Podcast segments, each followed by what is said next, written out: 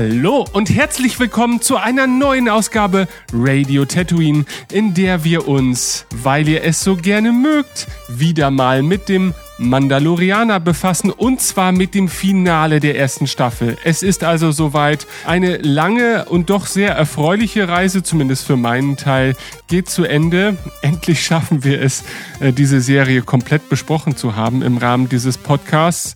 Und ihr ahnt es vermutlich, ich bin nicht alleine. Das ist für sich gesehen schon eine ziemlich tolle Sache.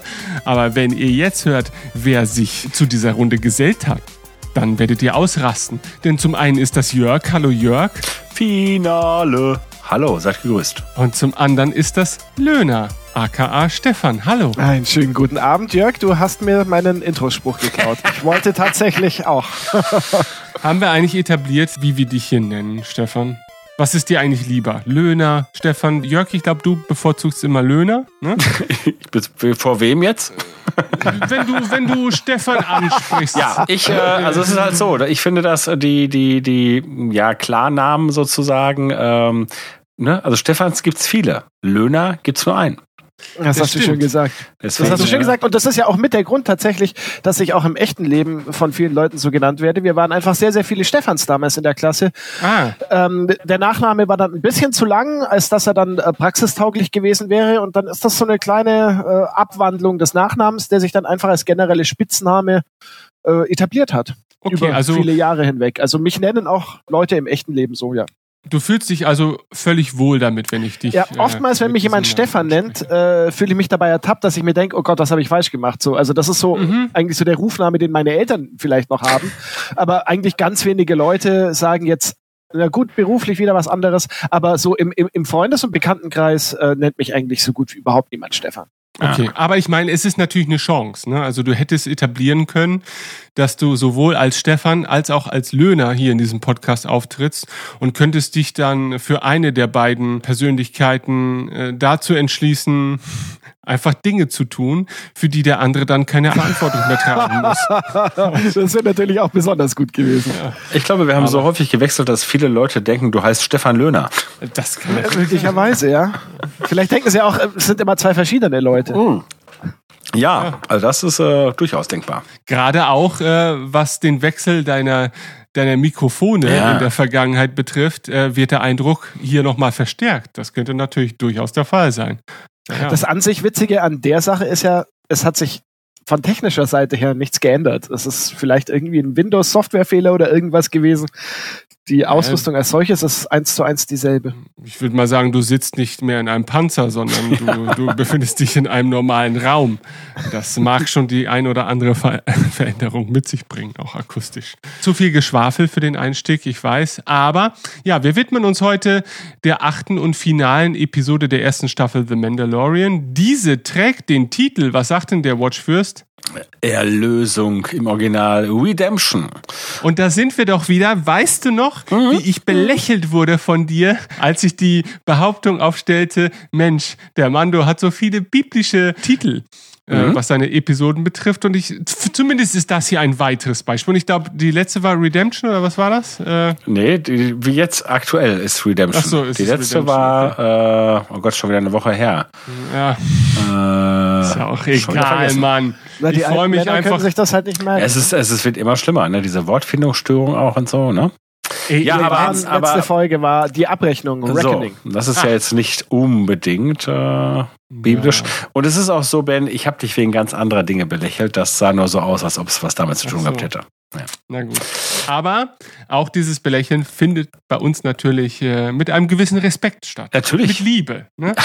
Und da, daher unterscheidet es sich von dem typischen alltäglichen Belächeln, das man natürlich unter Umständen verurteilen sollte. Richtig. Aber äh, ja, ich bin sehr gespannt auf diese letzte Episode, freue mich sehr auf die Diskussion, auf das gemeinsame Schauen. Ich hoffe, euch hat diese Reise jetzt auch nochmal wieder Spaß gemacht. Also das Feedback in den vergangenen Wochen hat zumindest dafür gesprochen und da möchte ich mich auch gleich zu Beginn dieser finalen Episode auch nochmal wieder bedanken. Auch darüber, dass einige sehr irritiert darüber sind, dass wir auf einmal diese hohe Schlagzahl an den Tag legen. Aber nun denn, ne, wenn man erstmal drin ist, wenn Jörg einen erstmal im Griff hat äh, und fordert, dann können wir uns nur schwer dagegen wehren.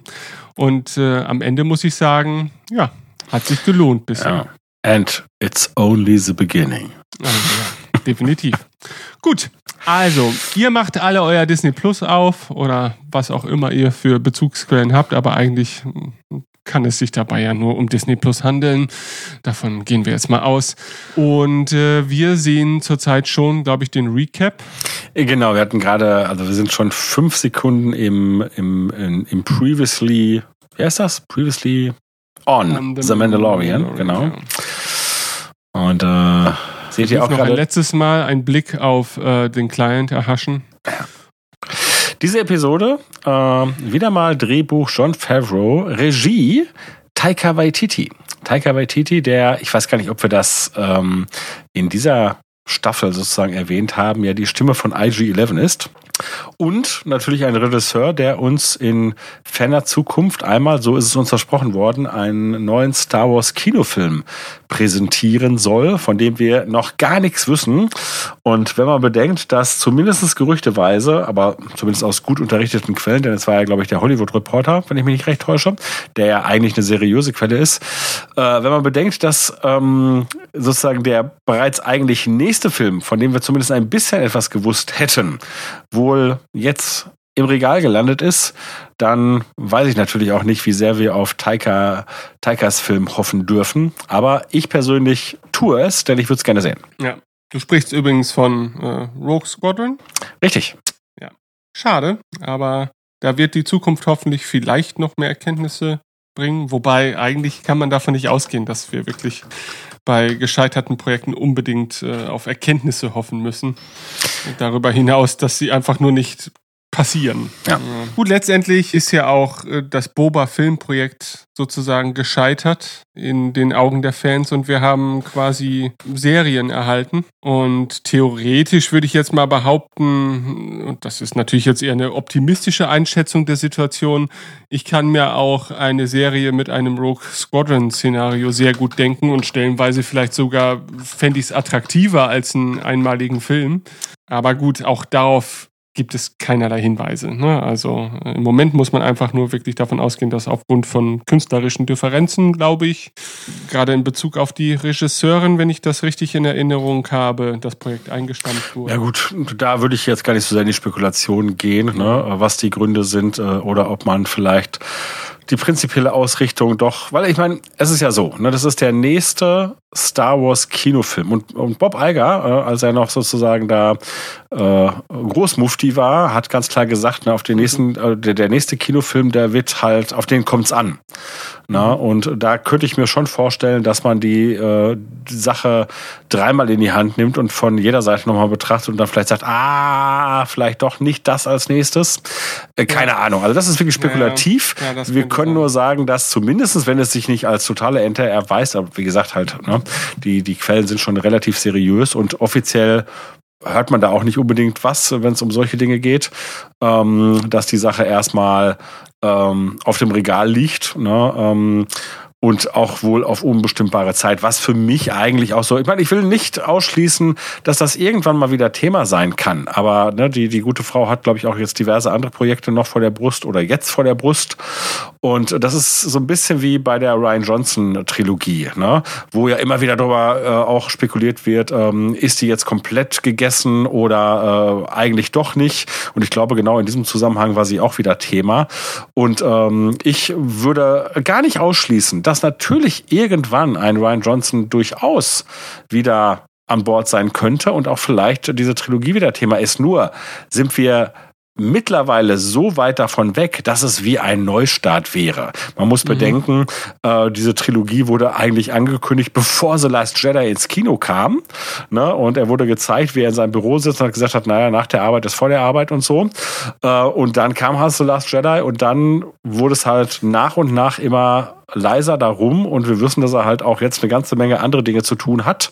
Das heißt, das wird in nächster Zeit nicht passieren.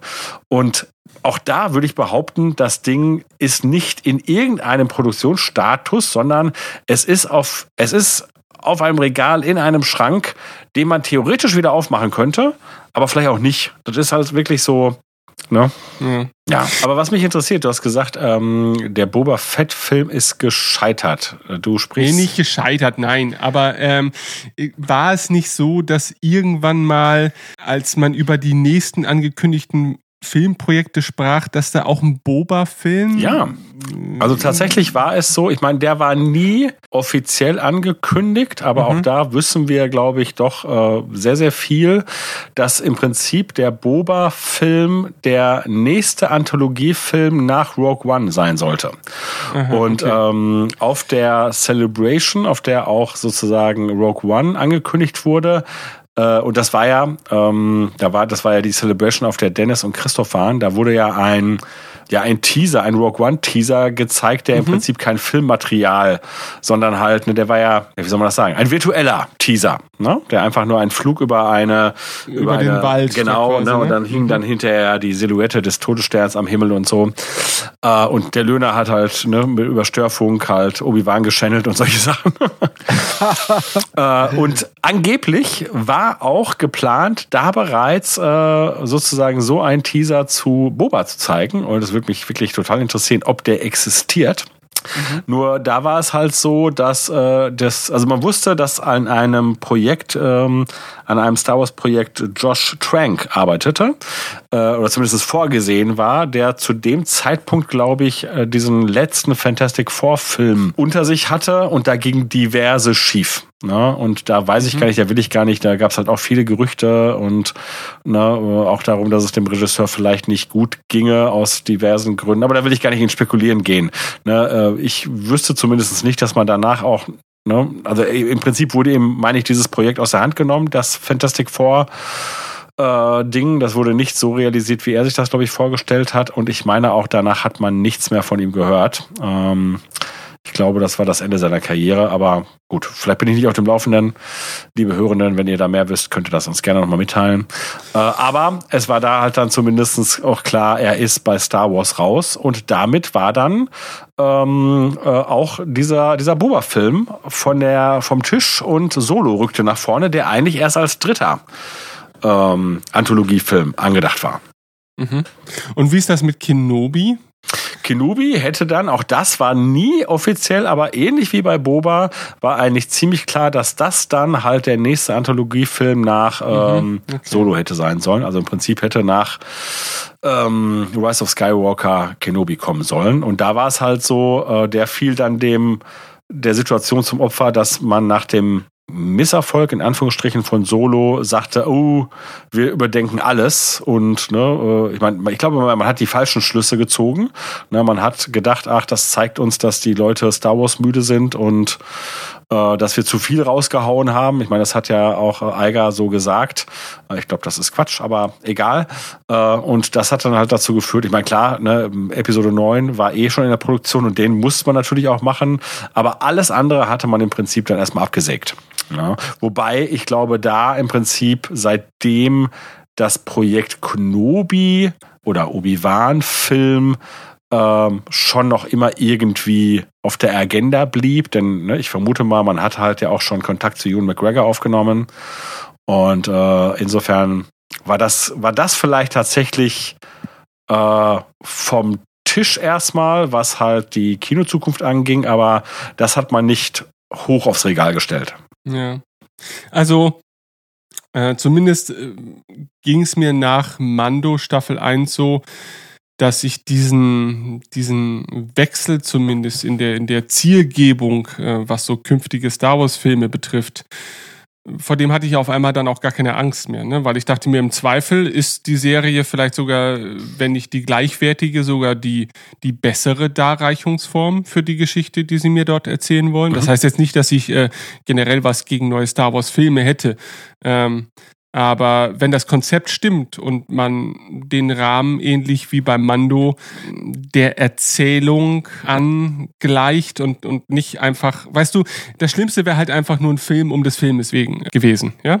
Also mhm. zwei Stunden irgendwas jetzt erzählen. So. Ja. Aber natürlich mit dem Hintergrund einer Serie, die so viele Freiheiten beinhaltet, wie Mando sich es genommen hat in seiner Darreichung, da würde ich sagen, okay, gut, äh, da finden sich sehr viele Erzählungen oder Geschichten oder potenzielle Ideen, die man in diesem Format besser ähm, verwirklichen kann, als das ein Film letztendlich ermöglichen würde.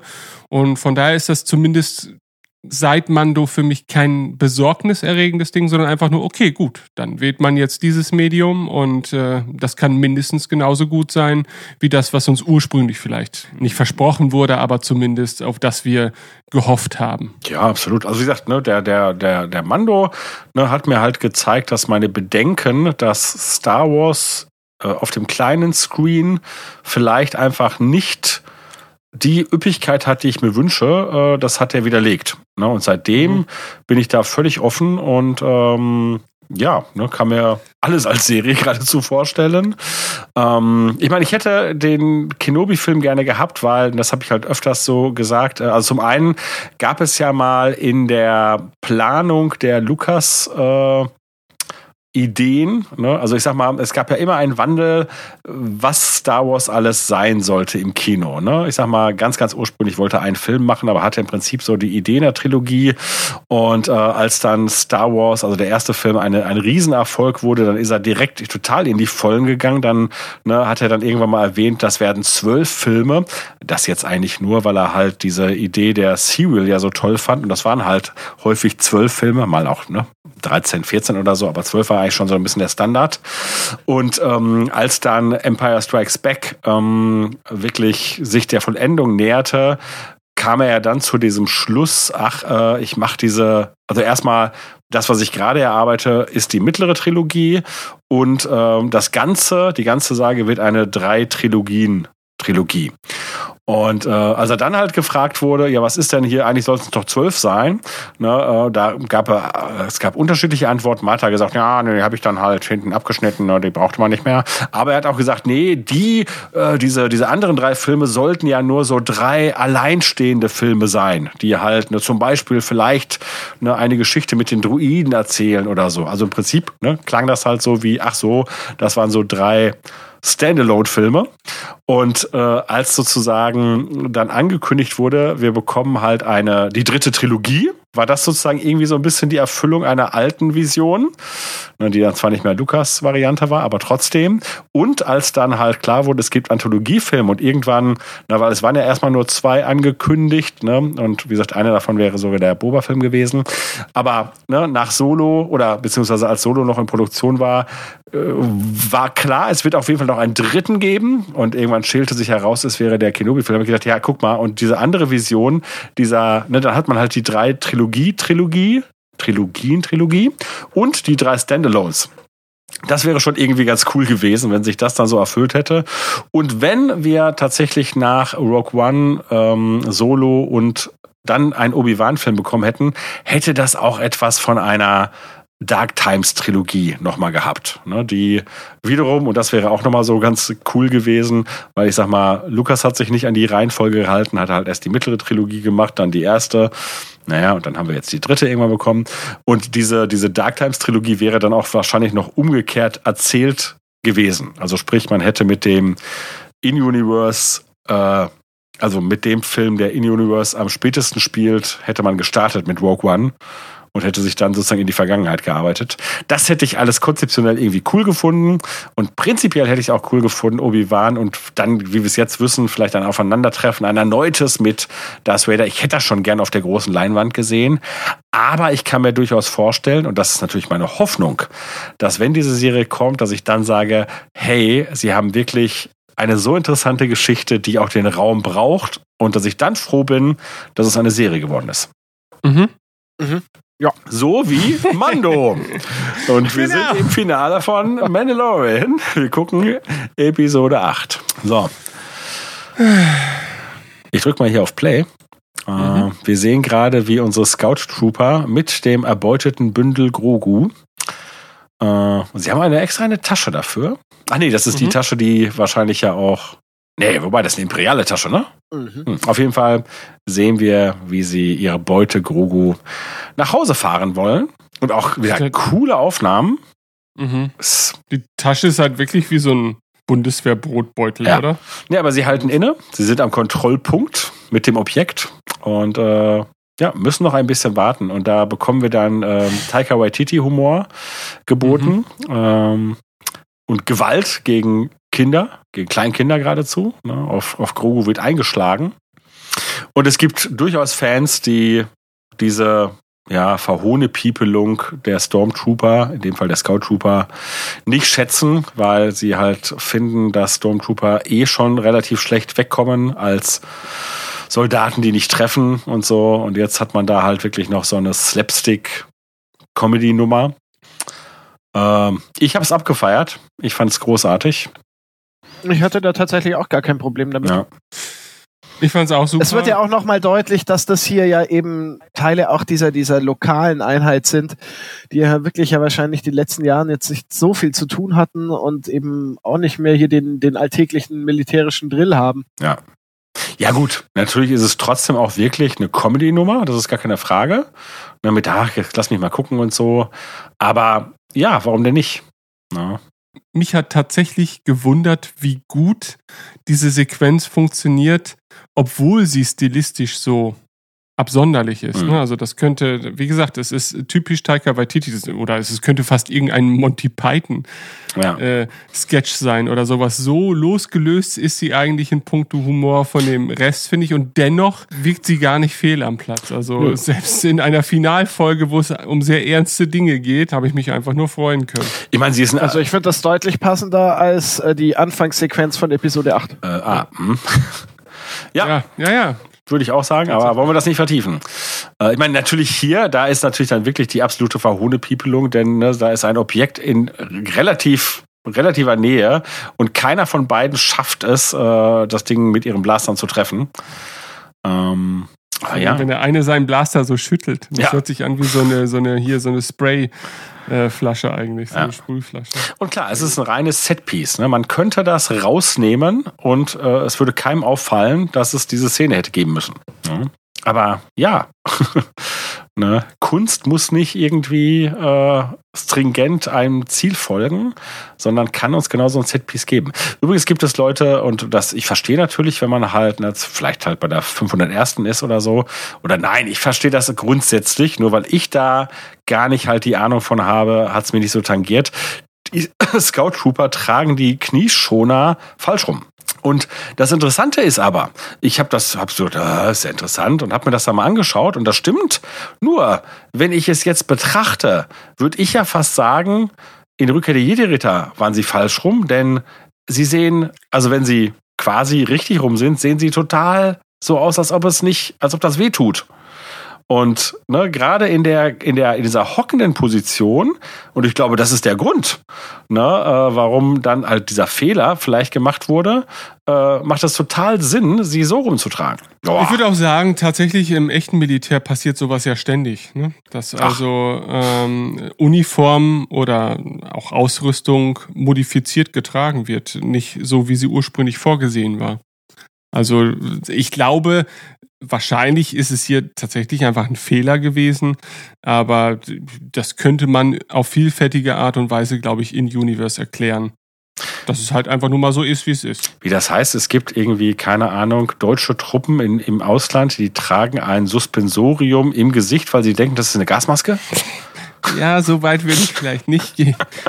Ähm, aber äh, du glaubst gar nicht, wie viele Soldaten einfach nicht mal mit der äh, dienstlich gelieferten Uniform herumlaufen, sondern mit quasi Drittherstellerware, äh, die dann auch nicht einfach dem, dem genormten Standard entspricht, weil es einfach die Stiefel, die ihnen besser gefallen oder die sich besser tragen lassen, nicht vom Dienstherrn geliefert werden, aber halt von einem Fachhersteller oder sowas, ne? Und das wird sich dann privat beschafft und privat getragen. Was? Ja, genauso was Rucksäcke und äh, sonstige Sachen betrifft. Also ähm, das finde ich eigentlich, auch wenn ich davon ausgehe, dass hier die Intention dahinter nicht gegeben ist, finde ich es halt überhaupt nicht absurd oder störend. Also das finde ich hinnehmbar. Also ne, ich habe ja, das wissen unsere Zuhörenden inzwischen ja auch, den Wehrdienst verweigert. Hätte ich gewusst, was das für eine laxe Truppe ist. Tja. Äh, es ist so lange Lachs, bis du beschädigt aus dem Einsatz zurückkommst und äh, dir zum Beispiel der Dienstherr deine Bezüge verweigern will, weil du auf eine Mine getreten bist, aber keine dienstlich gelieferten Stiefel getragen hast dabei. Ja. Ähm, exakt diesen Fall hat es sogar in der Vergangenheit gegeben und er ging am Ende dann glücklicherweise zugunsten des Geschädigten aus, aber er musste sehr lange äh, und sehr langwierig äh, darum kämpfen, naja, äh, seinen Schaden anerkennen zu lassen. Und da wurde halt eben wirklich auf eine Vorschrift gepocht und nicht auf den gesunden Menschenverstand, dass kein Stiefel dieser Welt einen Unterschied gemacht hätte, äh, wenn man nun mal leider das Unglück äh, besaß, auf eine Mine treten zu müssen. Ja. Das heißt, wenn unsere Scout-Trooper hier vom, vom Speederbike stürzen und sich äh, die, die Knie aufreißen, dann heißt es, tja, ihr habt die Kleidung ja, falsch getragen, gibt's keinen. Ja. Ja gut, aber wir erfahren ja zumindest, dass Moff Gideon äh, äh gut, da nochmal Rückgriff übrigens auf den letzten Podcast. Wir haben uns ja ein bisschen äh, darüber lustig gemacht, dass er so ein bisschen irrational in seinem Handeln zu sein scheint. Der aber hier wird es ja ja, ja.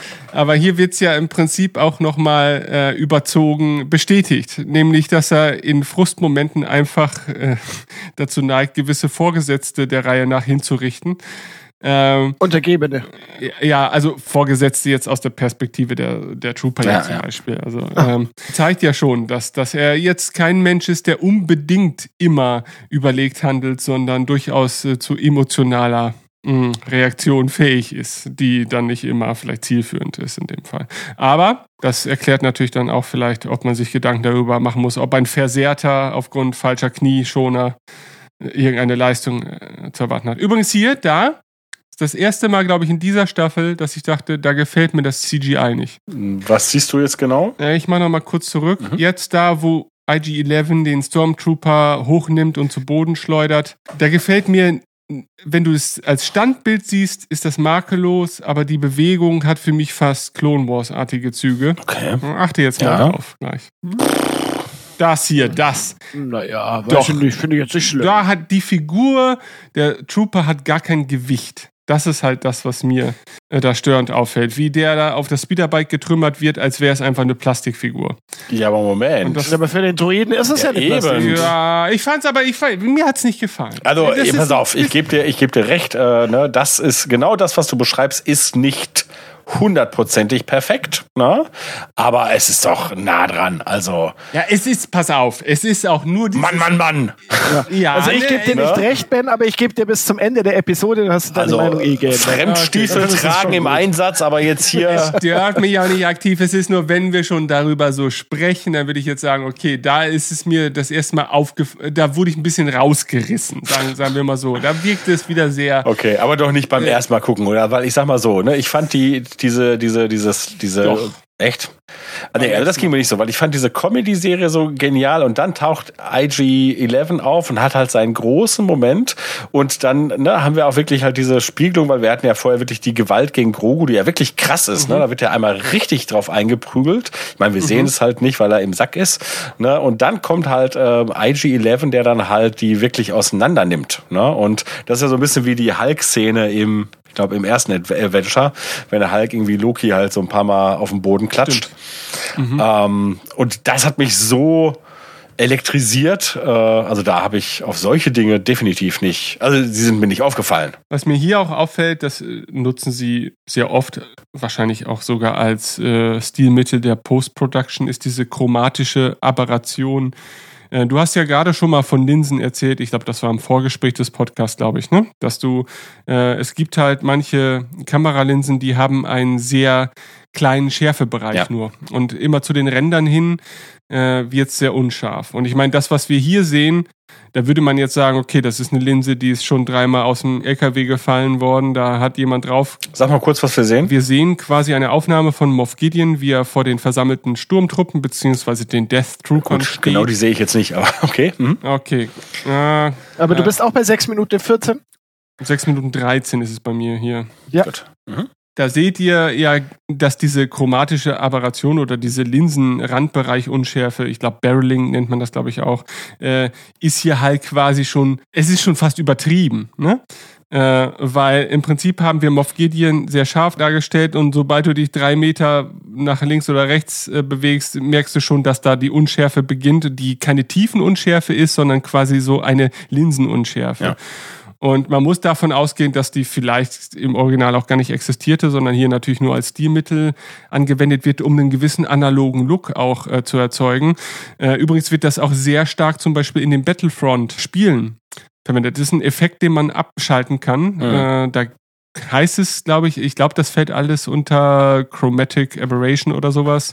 Eben halt quasi, dass diese Schärfe nicht nur in sich unscharf wird, sondern dass du chromatische Abstufungen da sogar erkennen würdest. Also quasi Regenbogenabstufungen, äh, was die Farben nochmal betrifft, wenn du das jetzt sezieren würdest.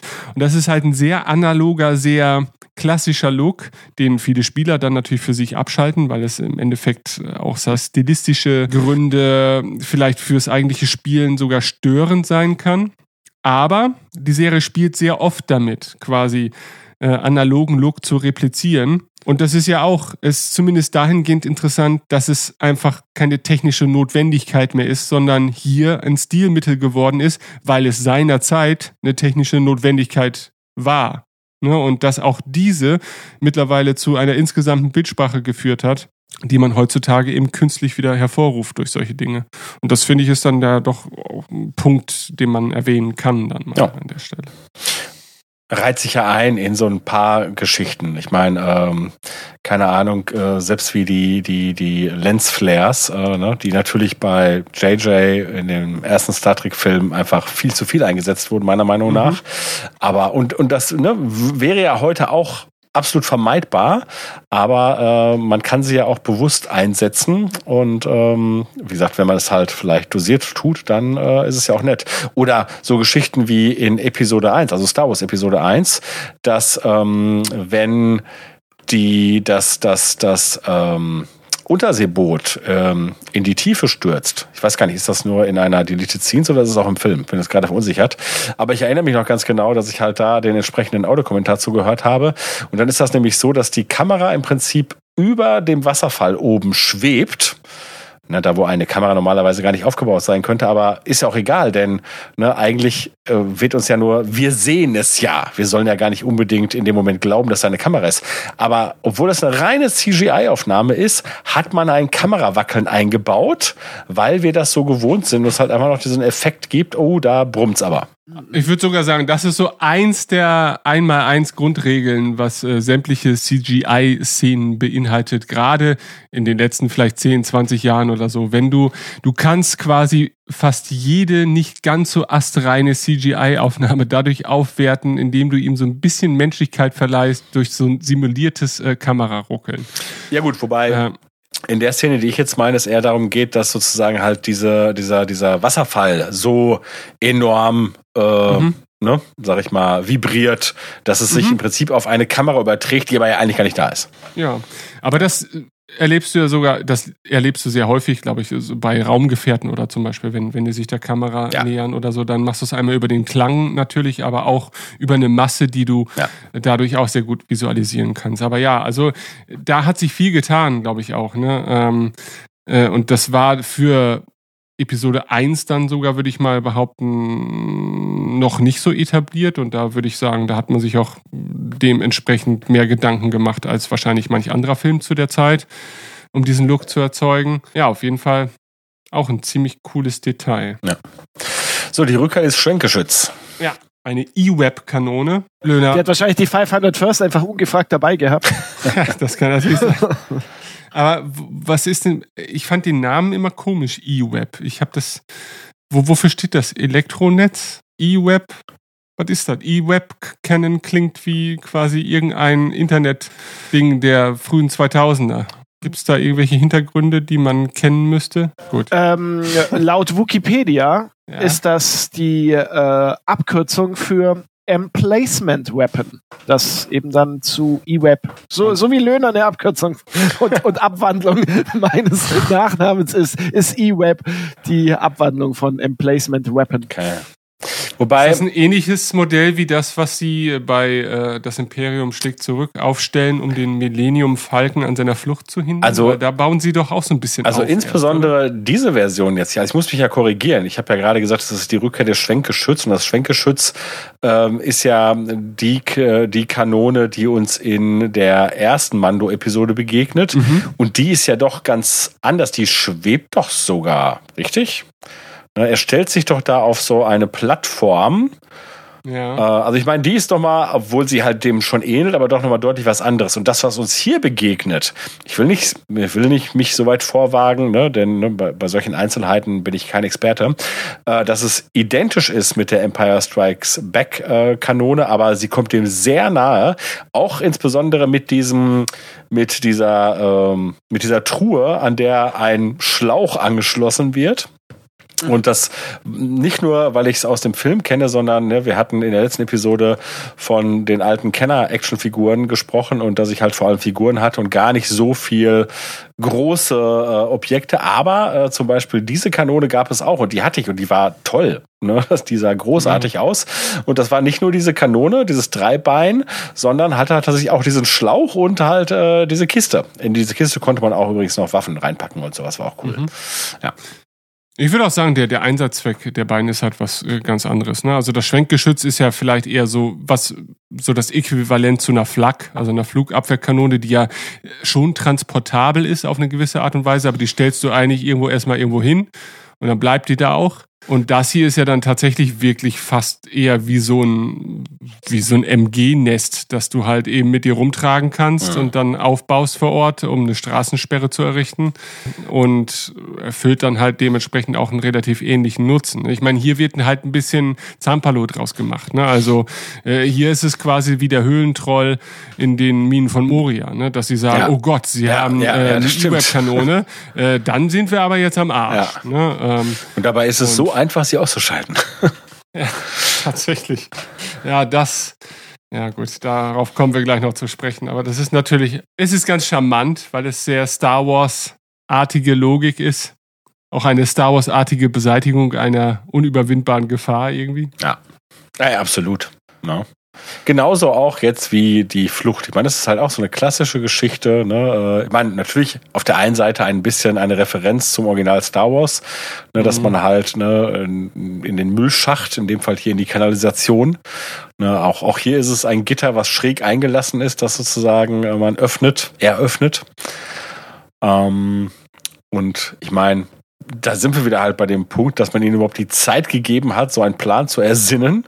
Wobei sie sich auch lange, ne, sie lassen sich auch wirklich Zeit, bis sie dann mal ne, auf diese Idee kommen. Obwohl es ja eigentlich die einzige Variante ist, die denkbar ist. Ist das eigentlich auch so ein kulturell gesehen amerikanisches Ding, dass es überall so Lüftungsschächte gibt, durch die man theoretisch durchkrabbeln kann. Ich meine, versuch mal in einem typischen deutschen Haus äh, da, wirst du, da wirst du nicht durch die Lüftungsschächte deines, deines Bürokomplexes ähm, halt äh, die Flucht antreten können oder dich reinschleichen können oder den Killer dadurch schleusen können. Hier gibt's sowas nicht. Ja, und in den USA ist es halt so, in jedem dritten Actionstreifen muss irgendwer durch, durch irgendwelche Lüftungsschächte fliehen, die erstens das Körpergewicht mehrerer Leute in der ja. Regel aushalten können äh, und zweitens auch alle so geräumig sind, dass man da relativ problemlos, manchmal sogar noch drin hocken kann und stellenweise noch von Monstern darin verfolgt wird und so weiter. Da, da, also da tun sich bei mir sehr viele Fragezeichen auf. Und klar, natürlich mit diesem kulturellen Hintergrund ist natürlich klar, warum sowas auch in Star Wars irgendwo anzutreffen ist. Aber, aber so baulich gesehen ist es doch ein sehr amerikanisches Phänomen dann scheinbar, oder? Also ich weiß gar nicht, ob es speziell amerikanisch, also insofern amerikanisch, also ich glaube das ist so ein Filmphänomen. Also ich weiß auch nicht, also ich glaube nicht, dass es in amerikanischen Gebäuden Lüftungsschächte gibt, die so groß sind und vor allem halt auch, wenn sie unter der Decke hängen, tatsächlich einen so unbedingt aushalten würden. Ich meine, natürlich auch wir haben in großen Gebäudekomplexen ich sag jetzt mal, abgehängte Decken und unter der Decke ne, verlaufen natürlich auch ähm, äh, Leitungen, ne, sei es halt eine Wasserleitung wie auch ähm, äh, elektrische Leitungen. Nur äh, bei die, also ne, diese das ist im Prinzip die abgehängte Decke, ist im Prinzip die Fassade. Äh, und man könnte, da, ich meine, da gibt es schon ähm, Räumlichkeiten, die so groß sind, dass man sich darin aufhalten könnte. Nur diese Decke wird einen ich sag mal, aushalten, naja, kommt drauf an, ne? Vielleicht so ein bisschen, aber eher, dafür ist sie nicht gedacht. Sie ist nicht dafür gedacht, dass man ne, darin rumläuft. Sie ist dafür gedacht, dass man diese Decke, äh, eine Platte abnimmt und dann kommt man in die Leitung. So bei meiner Stammeinheit, da habe ich im Bunker gearbeitet quasi und im Bunker hatten wir natürlich eine ziemlich ausgeprägte Belüftungsanlage, weil es ja nun mal unterirdisch war. Und da gab es tatsächlich Schächte, die zumindest dem entsprechen, so würde ich jetzt mal behaupten, auf den ersten Blick, was man aus amerikanischen Filmen so kennt, so von den Ausmaßen grob her. Reingepasst hätte trotzdem kein Mensch, ne? Also ja, hätte auch kein Mensch äh, drin sitzen können und noch sich umschauen können oder sowas. Aber theoretisch, wenn man jemanden, jemanden man sehr dünn da irgendwie einmal waagerecht hätte reingequetscht können, hätte er zumindest drin versteckt werden können. er hätte dann sich halt nur nie wieder fortbewegen können. Ich finde eigentlich ganz, also charmant, wie sie das, glaube ich, bei Aliens machen, also dem zweiten Teil der mhm. Alien-Reihe, wo Bishop doch durch diesen sehr engen Tunnel quasi zu diesem, ich glaube, zu diesem Kraftwerkturm oder, oder sowas da kriechen muss. Ne? Da wird ja auch aus dieser Beklemmtheit nochmal äh, ein erzählerisches Mittel gemacht auch. Ne? Das erstens dauert der ja, Weg ja sehr lange, weil man sich einfach nicht wirklich frei bewegen kann und da wirklich vielleicht mit minimalsten Trippelbewegungen da sich den Weg voranbahnen muss. Und zweitens halt eben, dass es halt auch ein Gefühl der Beklemmung ist. Ne, nicht wie bei Jurassic Park oder so, wo dann halt zwei, drei Kinder da irgendwie durch einen Schacht einfach quasi fast durchrennen können. Ja. Und noch ein Velociraptor die natürlich in Wirklichkeit da hätten durchgepasst, denn sie sind eigentlich nur so groß wie Hühner gewesen. Aber die Jurassic Park Velociraptoren passen da auch irgendwie rein. Das, ja, das ist schon komisch. Also mich würde das mal wirklich interessieren. An all die US-amerikanischen Zuhörer, die uns nicht verklagen wollen, erzählt uns doch mal, wie ist es denn so mit euren Lüftungsschächten? Kann man da drin leben? Kann man sich da drin fortbewegen? Will man das? Ich meine, wenn man bedenkt, dass nie oft in Häusern leben, in denen man durch die Wände durchschlagen kann. Ne? Ich, ich, genau das wollte ich jetzt gerade sagen. Exakt das war mein Gedanke. Ich dachte, ich habe auch einen, einen, gewissen Argwohn, was so die handwerkliche, zumindest Solidität betrifft. Ne? Weil es gibt YouTube-Videos, wo Leute halt die letzte Treppenstufe aus lassen, stolpern und in ja. ihre Wand reinfallen. Ja? ja? In Deutschland würdest du das Genick brechen und in den USA äh, stecken sie einfach unter... nur in der Wand. Genau, das ist, ja, das ist, das ist unglaublich, ja. ist das. Aber ja gut, aber das, ne, ja. Na gut, ja, gut aber da, da muss man auch sagen, das hat alles äh, Vor- und Nachteile. Dafür hat da auch jeder dritte Hauseigentümer im Prinzip etwas, das du in Deutschland, äh, was den Platz betrifft, als Villa für vier Millionen Euro minimal kriegen würdest. Äh, bauen sie da halt eben aus Holz und Pappe und äh, haben halt zumindest den Platz. Ne? Also das ist ja dann auch äh, vielleicht eine Lebensqualität, die man dann. Das ist immer blöd, wenn ein Tornado kommt, weil dann ist natürlich so ein Holzhaus auch nochmal schneller weg. Da hast du vollkommen recht. Ja. Aber hier, ne, auf Navarro wird, nee, lass ruhig weiterlaufen. Ja, ich wollte aber nur ganz Entschuldigung, kurz, nee, dann bin ich jetzt mal ruhig. Ganz kurz, wollte ich jetzt eben nochmal fragen, ähm, hier im Bild, wie heißt die gute Frau? Carano. Cara Dune? Cara Dune, genau. Und ähm, Moff Gideon scheint sie zu kennen. Ne? Oder zumindest ihre Akte ja, gelesen zu genau. haben. Weil er spricht sie sogar mit vollem Namen an, weil die gute heißt ja nicht nur Cara, die heißt ja tatsächlich Cara Cynthia. Hm. Ja. Aber ähm, wahrscheinlich wird nicht viel draus werden, weil vermutlich sehen wir sie ja in Staffel 3 dann nicht nochmal wieder. Ja. Aber er. Das ist ein sehr irdischer Name ja auch, ne? Cynthia. Ja, so wie Luke, ne? Ja, aber er äh, offenbart äh, unser Moff nicht, dass er hier eigentlich die Akten von allen gelesen hat. Ne? Mhm. Das ist äh, Wissen ist Macht. Die Nacht der tausend Tränen.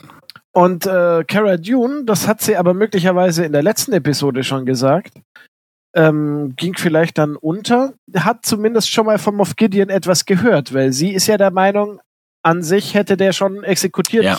worden sein sollen mhm. für Kriegsverbrechen. Erstaunlich, dass eigentlich ständig Leute denken, er wäre tot, oder? In der zweiten Staffel äh, erleben wir das ja auch nochmal.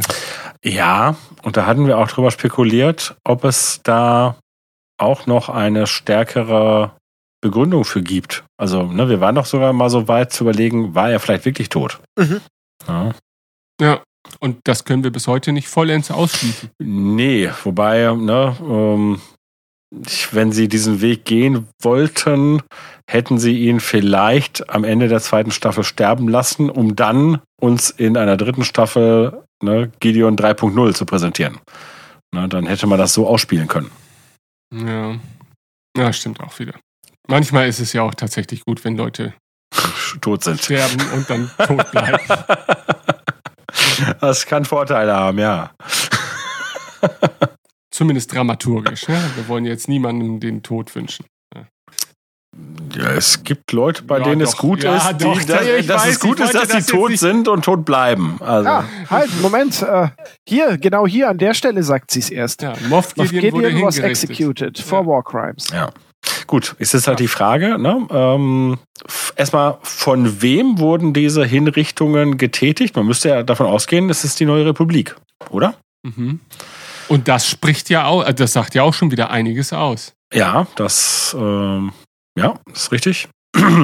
Bisschen so wie die Nürnberger Prozesse ja. im Prinzip, äh, die ja auch eine neue, bessere Weltordnung natürlich verkörpert haben auf ihre Art und Weise, aber das äh, Mittel der Hinrichtung kann man ja zumindest diskutieren, ne? inwieweit man das dann. Äh es wäre natürlich aber auch denkbar gewesen, dass der, ähm, also angenommen, er ist der, der, er, er war ja der Moff von Mandalore und ähm, dass ihn die Bevölkerung dort für Kriegsverbrechen hingerichtet hat, was aber nicht zwangsweise was mit der neuen Republik zu tun haben muss. Ja, das ja, kann natürlich sein. Weil nicht jede Welt ist ja dann automatisch der neuen Republik beigetreten, nur weil das Imperium als solches gefallen ist. Ja, ja. kann sein. Aber dann müssen wir auch davon ausgehen, dass er damals schon auf jeden Fall Moff war. Denn Davon gehe ich jetzt mal aus, wenn. Ja, Moment, das, das sagt doch den Jaren davor. Der Din sagt doch, er kennt ihn, weil. Moment, ich mach ja, mal kurz noch eins. Ja, mach, mach euch mal. Jetzt kommt alles zusammen. Der Gedankenschinder, das ist übrigens Jörgs Spitzname. in gewissen Etablissements.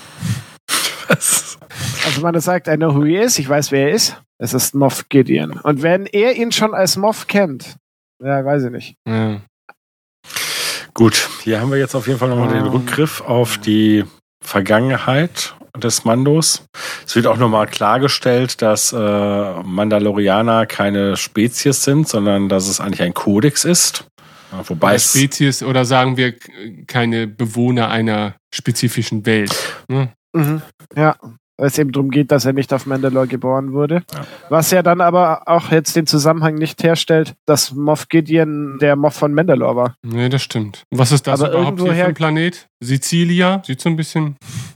Ich glaube, das wissen wir bisher immer noch nicht. Nee. Wie gesagt, die rote Kleidung der Bewohner hatte uns ja so ein bisschen an Jedi erinnert, aber äh, ansonsten spricht da eigentlich nichts dafür, wirklich. Ja, äh, es hat sandig, ja. könnte einer der vielen Sandplaneten. Ja. Wobei natürlich trotzdem die Frage ist, warum haben sie diese deutlich rote Farbe gewählt? Wer weiß, da könnte doch noch mal was auf uns zukommen. Ja, da sind wir dann bei dem Punkt, weil das wird ja aufgelöst, dass wir halt da vermutet haben, dass uns zum Finale eine Offenbarung bezüglich dieser Vergangenheit äh, erreichen wird, die uns aus den Socken hauen wird. Denn wir sind davon ausgegangen, natürlich, ne, Din muss ja gerettet werden, das, denn er hat ja überlebt. Das heißt, irgendjemand muss kommen, um diesen bösen Kampfdruiden den Arsch aufzureißen. Und wir haben natürlich vermutet, es ist Obi-Wan oder Anakin oder Ahsoka oder alle drei zusammen. Mhm. Tja. Und tatsächlich kam es besser. Nicht besser, also wir waren schon enttäuscht, aber ähm, eigentlich ist es natürlich nur konsequent richtig, dass es die Mandos sind, die ihn retten. Und mhm. äh, letztendlich ist diese Szene auch so unfassbar schön realisiert. Ne? Also wir haben ja halt das Schließen ja. der, der Türen und im Prinzip wird da auch das T-Visier direkt schon vorweggenommen, das dann sozusagen halt sein Schicksal wird.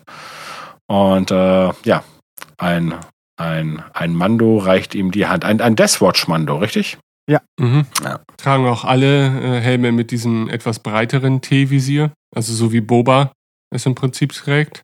Der Mando hat ja schon so eine etwas mh, mm, versleekte ja. Variante davon. Ja, der Mando ist so ein, so ein Hipster-Mando. Obwohl, wenn er Hipster wäre, wird er ja wahrscheinlich wieder eher so einen Retro-Helm tragen, oder? okay. Hm. Er ist der, wie nennt man diese sexy Internet-Boys, E-Boys oder so? Ich kenne mich mit sowas nicht aus. Ja, ich habe das nur neulich als Begriff in einem Artikel wahrgenommen. Ich dachte, was zur Hölle ist da los und warum, warum gibt es, warum existiert die Menschheit überhaupt noch? Ah, okay. Moff Gideon war ISB-Offizier. Ah. Damals, während der, während der Purge. Das ist quasi so der Putin. Okay, was macht ein ESB-Offizier? Naja, ähm, im weitesten Sinne kannst du das ja so, also ich meine, das ist ein Geheimdienstoffizier beim Imperium, der kann alles Mögliche machen, ne? Also Offizier heißt er jetzt noch wenig. Ja, aber würde ein Geheimdienstoffizier, ich meine, das ist wahrscheinlich geht das hier echt zu weit, aber ne, jetzt beim Geheimdienstoffizier hätte ich jetzt nicht unbedingt gedacht, dass der für Kriegsverbrechen verantwortlich ist. Schon, ja. wenn es, also wenn du jetzt mal doch den Vergleich zur Realwelt heranziehst, ja. wäre das jetzt vielleicht irgendein SS-Offizier, der es, ich will jetzt die SS nicht mit einem Geheimdienst gleichsetzen, aber zumindest äh, kann man sich ja ein Szenario denken, das eine Säuberung beinhaltet, so wie es hier erwähnt wird, wo halt eben ein führender Offizier dafür verantwortlich ist, das zu säubernde Volk aufzuspüren. Du, das ist schon klar, aber das habe ich, hätte ich halt eben nicht mit einem Geheimdienst verbunden und das hätte ich jetzt hier doch dabei ISB dann gedacht. Aber gut, wie gesagt, ist vielleicht wirklich zu Nitpicking. Ne, und ne, wir wissen einfach nicht beim Imperium, was das Geheim, was der Geheimdienst alles für für, für ein Instrumentarium hatte. Und insofern kann es dann durchaus auch sein, dass der Geheimdienst dann einfach mal ja, vielleicht so als verdeckte äh, Black Operation dann auch so eine Säuberung durch, durchführt. Also insofern, ja, schon, schon okay. Also ich, ja, ich glaube zumindest, dass so Verbrechen am Menschen können durch Geheimdienstoffiziere theoretischer stattfinden. Ich meine, die Stasi ja, hat nicht ja, nur theoretisch, ja, also ich denke, das passiert ja. auch heutzutage noch faktisch. Genau. Ja. ja, das auf jeden Fall. Wobei halt bei einem Kriegsverbrechen denke ich halt immer tatsächlich an, an, an Dinge im Kampf. Ja, wobei, ja. ah, ist auch Quatsch. Es kann, ja, schon, weit ge, es, es kann schon weit gefasst werden und insofern. Es ist auch schwierig, weil äh, was ist ein Kriegsverbrechen? Die Definition ist ja gar nicht so eindeutig, denn zum Beispiel die Verfolgung von Juden jetzt zum Beispiel zur SS-Zeit ist natürlich ein Verbrechen, aber es ist ja nicht zwangsläufig ein Kriegsverbrechen. Es hat ja äh, gar nicht diesen Kontext zum Krieg in dem Sinne, dass du eine kriegerische Handlung durchführst. Genau, das, da sind wir wieder halt bei dem bei der Definitionsfrage. Ne? Und ich habe jetzt äh, Kriegsverbrechen, jetzt hätte ich wirklich bei also keine Ahnung, halt diese, diese, diese typischen Geschichten, äh, ne, dass halt Zivilbevölkerung massakriert wird, ne, dass äh, genau. Vergewaltigungen passieren, all diese Dinge, ne? Oder genau, also ja. Ich würde auch also sagen, das wäre es doch höchstwahrscheinlich mit der Purge, ne? Das ist doch genau, aber, aber da würde ich halt sagen, genau diese Beispiele, das, die wir gerade genannt haben, hätte ich gesagt, die sind nicht von Geheimdienstleuten, sondern da hätte ich jetzt gedacht, das sind von irgendwelchen ja Militärs. Äh, aber ach ja, dann bist du bei denen dann im Foltergefängnis oder irgendwie sowas. Ja, ja, ja. Nein, es ist äh, das zerpflückt es auch wirklich zu sehr. Insofern ich will nicht schon wieder den SS-Vergleich bringen, aber zum Beispiel die SS war ja auch zu Ende des Krieges hin nicht dieser Art Verbund, für den er ursprünglich konzipiert war, sondern äh, da sind halt einfach ganz normale Fußsoldaten als Waffen-SS durch die Gegend gerannt. Zum Zeitpunkt der Konzipierung der SS war, glaube ich, nicht vorgesehen, da irgendwie militärische Verbände großartig ja. durch die Gegend zu jagen. Ne? Äh, also ich kann mir schon Szenarien vorstellen, wo halt eben auch das ISB vielleicht über das hinausgeht, was, was wir allgemein darunter verstehen, nämlich so den Geheimdienst des Imperiums, sondern dass im Falle des Krieges halt eben der Geheimdienst halt eben auch da ganz anderweitig Ja, absolut. Ist.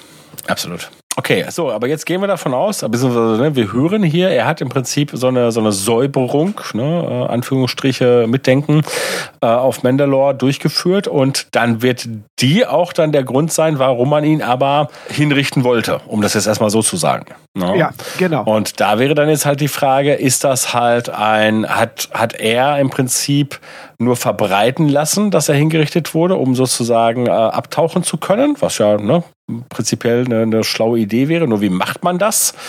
Äh, oder hat er jemand anderes sozusagen geopfert, der sich, ne, wo es dann hieß, so, das ist halt Moff Gideon, aber in Wirklichkeit ist es irgendein ein Strohmann. Ähm, das sind alles. oder er ist sein eigener Klon. Weil ja, er ja, genau. Das war ja, er ist eben sein eigener genau, das war ja die ja. Idee, die wir dann auch irgendwann hatten. Nur wie gesagt, da hat man ja halt dann, das hat man ja nicht weiter vertieft. Und ich hätte gedacht, wenn sie hier naja. dieses Element bereits vielleicht im Kopf gehabt hätten, ne, was sich hier so ein, also ne, hätte ja wirklich sein können, dann hätte ich gedacht, dass in der zweiten Staffel, als wir ein bisschen mehr zum Thema Klon sehen, das dann auch ausspielen. Und wie gesagt, ne, man hätte ja wunderbar das machen können, dass, äh, weil es diese Gelegenheit hätte es ja ganz, ganz toll gegeben am Ende der zweiten Staffel, dass Moff Gideon im Duell unterliegt und stirbt. Ne? Und dann hätte man äh, vielleicht sogar auch noch in einer in einer letzten Sequenz sein Ja, aber können. das, das würde ja, aber das würde ja nicht automatisch bedeuten, dass jedes Mal, wenn jetzt dieser Moff Gideon stirbt, dass er dann einen neuen Klonkörper zum ja, Leben wieder. Ich glaube auch, ich glaube auch, das ist eben fast, wenn du das aufmachst, ne? Guck mal, du, das ist alles in dem Kontext, wo wir erlebt haben, oh, Palpatine ist irgendwie ja. wieder da, weil es, er hat seinen eigenen Klon. Dann haben wir Moff Gideon, der war zwar auch mal tot, aber jetzt ist da. Okay, okay, aber wenn ihr doch, das aber heißt, ihr habt ja gerade auch gesagt, ja, oder er ist sein eigener Klon. Wie hättet ihr euch das denn dann vorgestellt? Ja, scheiße. Ach so. Ich hätte es nicht, gewollt. Ja, mir ging es ja nur darum, wenn das die Idee gewesen wäre, hätten sie es dann in Staffel 2 auch ausspielen können. Aber okay, du kannst natürlich recht haben, dass sie dann gesagt haben, oh Moment mal, die Idee ist ja scheiße, wir lassen das einfach. ja, Nein, Moment, das wollte ich jetzt überhaupt gar nicht. Also ich, ich halte das nach wie vor für eine Möglichkeit, dass es so ist. Aber deswegen kann er ja nicht jedes Mal sein Leben einfach wegwerfen, weil vielleicht ist ja der Prozess dieses äh, Transfers in den neuen Klonkörper, den, den, den muss er ja irgendwie machen. Nein, aber der Moment, das hätte ich ja, das würde ich ja richtig blöd finden, wenn jemand wie Moff Gideon das sogar schafft. Also ich wäre davon ausgegangen, dass dann, also angenommen, er wäre ein Klon, dass es wirklich nur im Prinzip ein ein 1 zu 1 Klon ist, aber nicht wirklich die Persönlichkeit übernommen wird, also beziehungsweise nicht ja, aber das wäre doch eigentlich genau das, woran er forschen müsste. Ja, aber das aber das kann nein, genau aber das das Ziel Nee, aber das den, kann für mich, das kann für mich nur ein Machtnutzer beziehungsweise ein dunkler Machtnutzer. Das will ich nicht bei einem Militärsmann oder Geheimdienstoffizier sehen, dass der das kann, sondern äh, ah, nee, nee, nee, nee. Vielleicht ist er aber ja auch ein Machtnutzer. Ja, gut, wahrscheinlich. Nee, das glaube ich nicht. Aber wie, wie sorgt man denn dafür, dass wenn es im Prinzip immer nur biologisch äh, quasi ein Klon ist, wie sorgt man denn dafür, dass dieser Mensch dann, wenn er jedes jedes Mal quasi eine erstmal eine eine grundlegend frische Persönlichkeit. Naja gut, in dem Fall hätte er halt einfach seinen Klon hinrichten ja. lassen, weil der hat dieselbe Genetik wie er und sieht genauso das aus. Wäre, also ich das, mein, das dann ist er natürlich der ursprüngliche Moff Gideon und hat halt einfach einen Klon ja, hergegeben und gesagt, ah, okay. komm, ja, ja, gut. Also den das, könnt ihr jetzt erschießen. Das, das würde dann Sinn machen, ja. dass das immer noch hier der ursprüngliche Moff Gideon ist, der einfach quasi seine, seine Attrappen äh, den, den Löwen zum Fraß ja. vorwirft. Aber ehrlich gesagt, ich jetzt, ne, wo wir nochmal drüber geredet haben und ich das nochmal durchdrungen habe, nee, ich möchte das, das auch gar nicht. Das ist tatsächlich. Es wird auch, glaube ich, nicht so. Ist sein. eine blöde Idee. Äh, er hat sich das irgendwie anders, hat er das realisiert. Okay. Gut. So, weiter hier. Wir sind übrigens für den Zuschauer, falls der immer noch versucht, die Episode auch mit uns gemeinsam zu schauen, gerade bei Minute 14 und 27 jetzt gerade. Ja, jetzt wird nochmal festgestellt, dass sie das Kind eigentlich noch nicht haben können.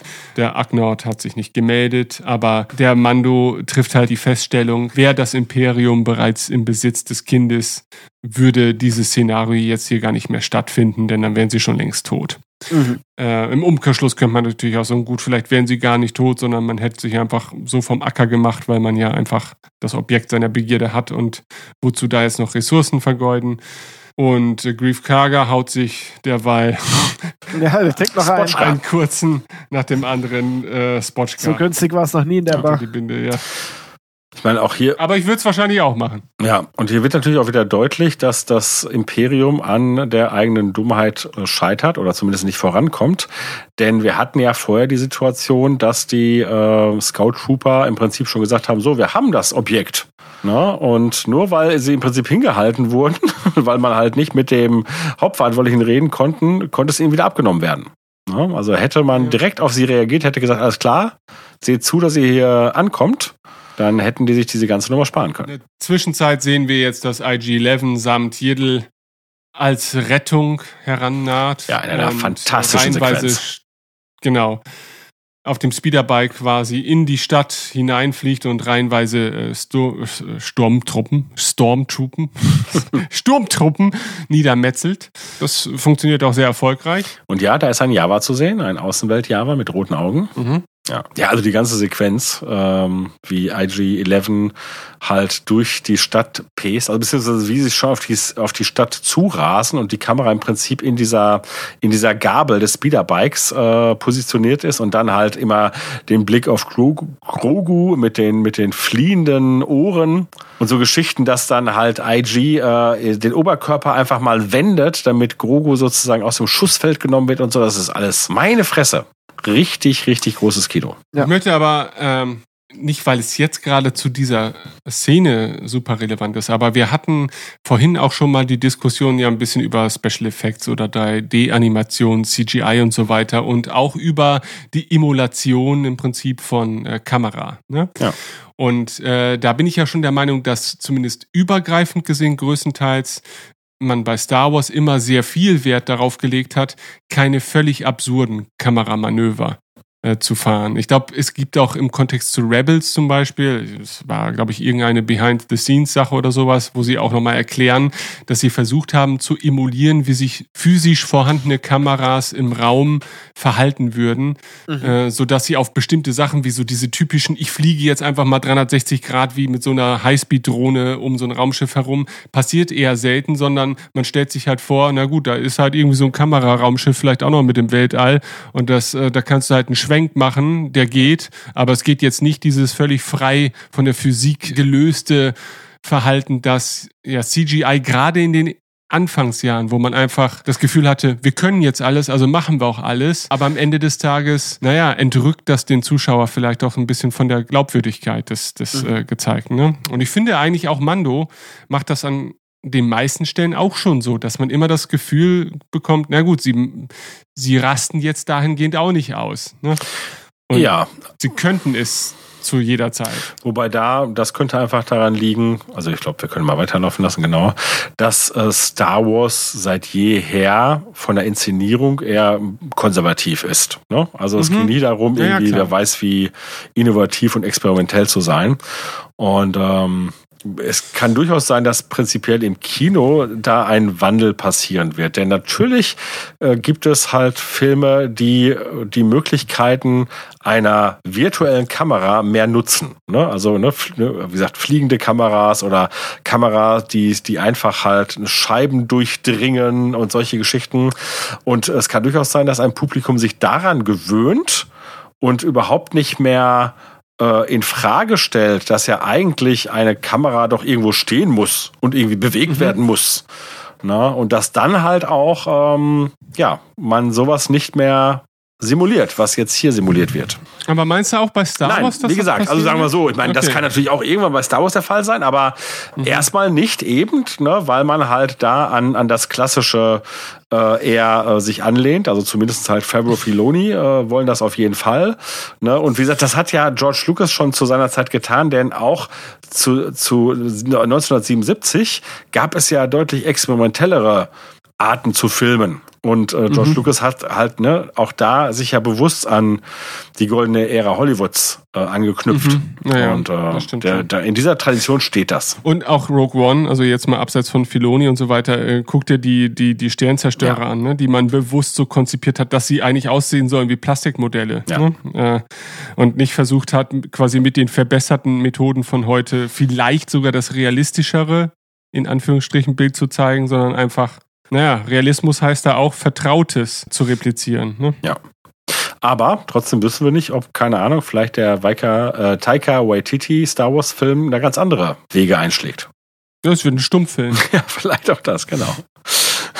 Gab es nicht immer von John Lennon und Yoko Ono diesen Smile oder so, wie der hieß, der war irgendwie vier oder fünf Stunden lang oder so, wo so eine super Zeitlupenaufnahme von einem Gesicht einfach nur gezeigt wurde, das lächelt. Das kann gut sein. Also mich erinnert jetzt deine Beschreibung eher an so diverse Projekte von Andy Warhol. Ne, da gibt's doch irgendwie ja, es gibt ganz, Empire, ganz viele, äh, nicht Empire Strikes Back, Empire State Building, wo einfach nur eine Kamera einen ganzen Tag lang äh, aufs Empire State Building hält und man, also dieser Film ist glaube ich 24 Stunden lang und man kann den halt mhm. 24 Stunden sehen. Und außer dass sich halt so wirklich ja in Realzeit ne, die, das Licht verändert, passiert nicht viel. Mhm. Es gibt dann. Es gibt ja auch irgendwie, glaube ich, die längste Symphonie der Welt oder so. Ja, gut. Ich glaube, dieses Jahr, glaube ich, die nächste Note ja. gespielt. Ja, wobei, da ist es ja so, das finde ich so ein bisschen strange, weil ja tatsächlich zwischendurch nichts passiert. Ne? Während du halt beim, bei diesem Empire State äh, Building Film ja wirklich äh, in mhm. Realzeit quasi dabei bist. Man, wie sehe ich das? Das ist eine andere Frage. So. Äh, Olympische Fackel unter den Filmen. Gut. Ja, ja äh, jetzt erleben wir die Entmaskierung. Der Mando geht davon aus, dass er das Szenario nicht überstehen wird, da er verwundet wurde. Und äh, Cara Dune sieht das nicht ganz so äh, und möchte ihn quasi retten. Und äh, wir sehen ein, ja, ein, eine Prachtgestalt von Sturmtruppler, der mit einer Prachtwaffe quasi auf das Gebäude zugeht. Ja, und ganz kurz, äh, diese, diese erste Einstellung, wenn er ins Bild kommt, das ist dann doch ja schon sehr progressiv, ne? weil das hat ja was von Horrorfilmästhetik. Ne? Ja. Wirklich aus so, einem, aus so einer diffusen Unschärfe heraus und wirklich halt so ein, ja, Monster fast schon. Und Flammenwerfer sehen wir jetzt auch nicht so oft in Star Wars, oder? Also so wirklich klassische? Ähm, in Episode 7 haben wir sie gesehen, ne? Stimmt. Mhm. Ja, ja. ja. Ähm, wir hatten gerade die Sequenz, dass da ein ähm, äh, dieses Drachenamulett war. Ich habe es jetzt nicht richtig mitbekommen. Luna, hast du es verfolgt? Wem gehörte das nochmal und warum war es in der Hand? Ähm, ähm, Din ist davon ausgegangen, dass er theoretisch sterben könnte und hat das sozusagen als ähm, er, er, hätte es Kara gegeben, damit sie den Grogu an, an den Clan weiterreicht. Genau, so und jetzt kommt der Punkt, weil genau diesen, dieser, dieser, dieser, dieser Schädel ist ja auch äh, bei dem Clan, äh, also ich glaube, über dem Eingang äh, zur Schmieden zu sehen. Ähm, aber ist, also ich sag mal so, dieses Symbol ist doch auch auf der Rüstung von Boba Fett. Richtig? Ähm, ja, linke oder rechte genau, Schulter? Genau, also es ist doch, es ist doch ein Mythosaurier-Schädel, ne? Mhm. Und war das nicht mal dann so definiert, dass es das Symbol des Fett-Clans war? Hm. Nun gut. Hm. Sehen wir das ja, wenn die auch? alle so ein verschiedenes Wappentier haben, vielleicht ist das wie mit den Sternzeichen. Es gibt halt eine begrenzte Anzahl, äh, denen du dazugehörig bist. Ja. Sehen wir den nicht auch hier in Episode 7? Doch auch, oder? Als äh, Wimpel oder Flagge hier. Äh, auf, auf Kanatas genau, Schloss, ja. Genau.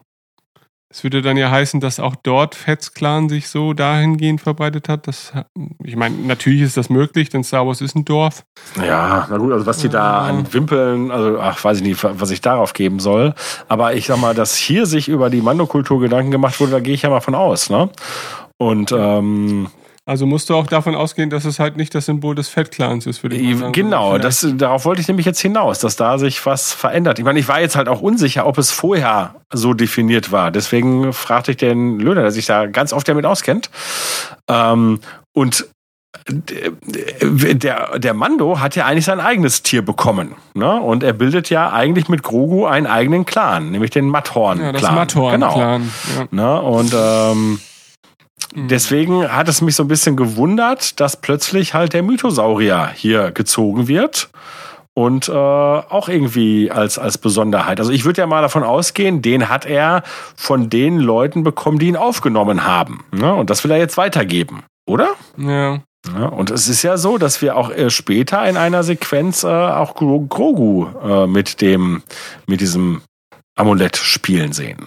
Kann halt sein, dass das ein Ding der Watch ist, oder?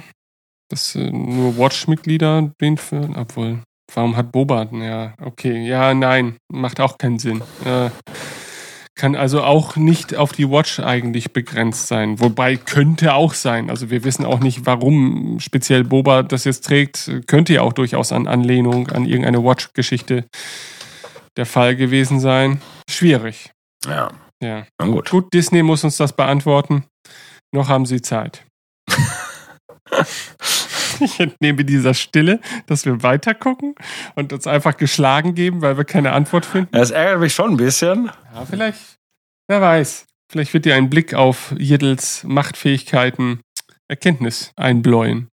Also Jiddel rettet den Tag und ähm, erzeugt quasi eine Machtblase, die die herannahende Feuersbrunst durch den Flammenwerfer von unseren Helden abhält.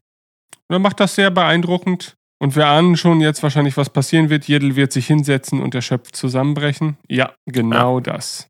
Aber äh, ich meine, wäre Moff Gideon damit zufrieden gewesen, wenn es äh, statt Jiddel nur Jiddel Steaks gegeben hätte? Ja, das ist, das ist ja genau der Punkt. Ne? Ähm, das hatte ich ja in der letzten Episode schon angefragt, weil er da ja halt auch einfach mal wild in die Kantina schießen lässt. Ähm, aber ja gut, da geht er ja schon davon aus, äh, dass ähm, die, die, die Scout Trooper fliegen ja gezielt hinter Jiddel her. Also die, die wissen ja, dass der Jiddel da nicht drin ist. Hm.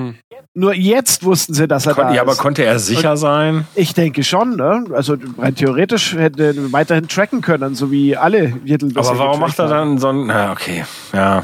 ja. Es ist auch schwierig. Ich meine, ist die Essenz auch an das Leben der Kreatur gebunden? Weil man muss jetzt davon ausgehen, dass tendenziell eher nicht, weil der Auftrag an die Kopfgeldjäger war ja auch. War ja, ja was auch genau, so eine Sache ist. Wobei auch da kann es halt sein, dass. Ähm, dass äh, unser Werner Herzog äh, auch erstmal nicht alle Informationen hatte. Ne? Denn ähm, kann, ja. ja. kann sein, aber nichtsdestotrotz ist, ist ja auch dann noch wieder ein Unterschied, ob du jetzt jemand eine Leiche serviert wirst, aus der du noch was extrahieren kannst, oder du hast da ein gebratenes Steak, aus ja, dem vielleicht nicht mehr so viel zu Fall. extrahieren ist. Ähm, ja, es ist halt es ist ein bisschen diffus definiert, was da eigentlich so ja. Maßgabe ist. Und jetzt so rein von meinem Gefühl her würde ich sagen, äh, lyrisch ist es schöner, wenn man das mit einer lebenden Figur machen sollte. Ja. ja. Müssen wir nur wissen, ob Moff Gideon halt wirklich der Lyriker ist. oder ja, äh, doch der stumpfe Dude, für den wir ihn ja in den letzten zwei Episoden zumindest äh, stellenweise erachtet haben. So, hier möchte IG-11 seine Hilfe anbieten und äh, sagt, es ist dazu erforderlich, den Helm abzunehmen, also den Jarens Helm abzunehmen. Und äh, den Jaren reagiert darauf äußerst gefasst, äh, indem er IG-11 mit dem Tod bedroht. äh, aber die Situation ja, löst sich dahingehend auf, dass er seine Regel gar nicht brechen muss, denn er betont hier nochmal, kein Lebewesen hat mich ohne Helm gesehen, seitdem ich auf den Kodex geschworen habe. Oh, welch Glück, dass IG-11 ja gar kein Lebewesen ja. ist. Ja. Zumindest biologisch betrachtet. Moralisch könnten wir mehrere Podcasts darüber füllen, äh, wie man Droiden einzusortieren hat. Ja, aber es reicht für unseren Mando. Ja, genau. Und auch hier werden zwei, zwei Arcs damit im Prinzip, also Motiv-Arcs, halt wunderschön verschmolzen. Auf der einen Seite wirklich dieses Thema mit dem Helm und auf der anderen Seite halt sein Droidenthema. Na denn. Ja, und wir sehen Pedro Pascal, der, nachdem man ihm die Augen und den Schädel zerdrückt hat, sich nicht sonderlich gut erholt zu haben scheint. Denn er sieht ziemlich mitgenommen aus. Äh, für all diejenigen, die ihn das letzte Mal in Game of Thrones sehen durften. Ja. Und er hat sich wahrscheinlich auch gedacht, ne, da trage ich diese ganze Serie über den Helm und dann darf ich ihn einmal abnehmen und sehe so scheiße aus. Hm. Aber ähm, jetzt mal realistisch betrachtet, er sieht natürlich richtig gut ja. aus, ne, weil er sieht aus wie ein Typ, dem man diesen Helm jetzt gerade abgenommen hat und nicht ja. äh, eben wie der Darsteller, der da nochmal seinen sein Look wahren möchte. Ja. Ähm. Wobei es so ist, dass ich, äh, dass ich meine, wir wussten, Pedro Pascal steckt darunter und wir sind ja auch davon ausgegangen, dass wir irgendwann Pedro Pascal sehen.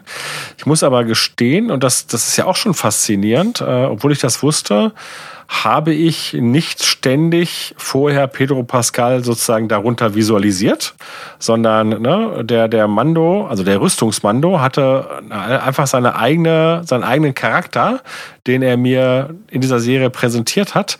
Und ehrlich gesagt habe ich gefühlt irgendetwas anderes erwartet. Also ich habe nicht Pedro Pascal erwartet, obwohl ich wusste, es muss Pedro Pascal sein.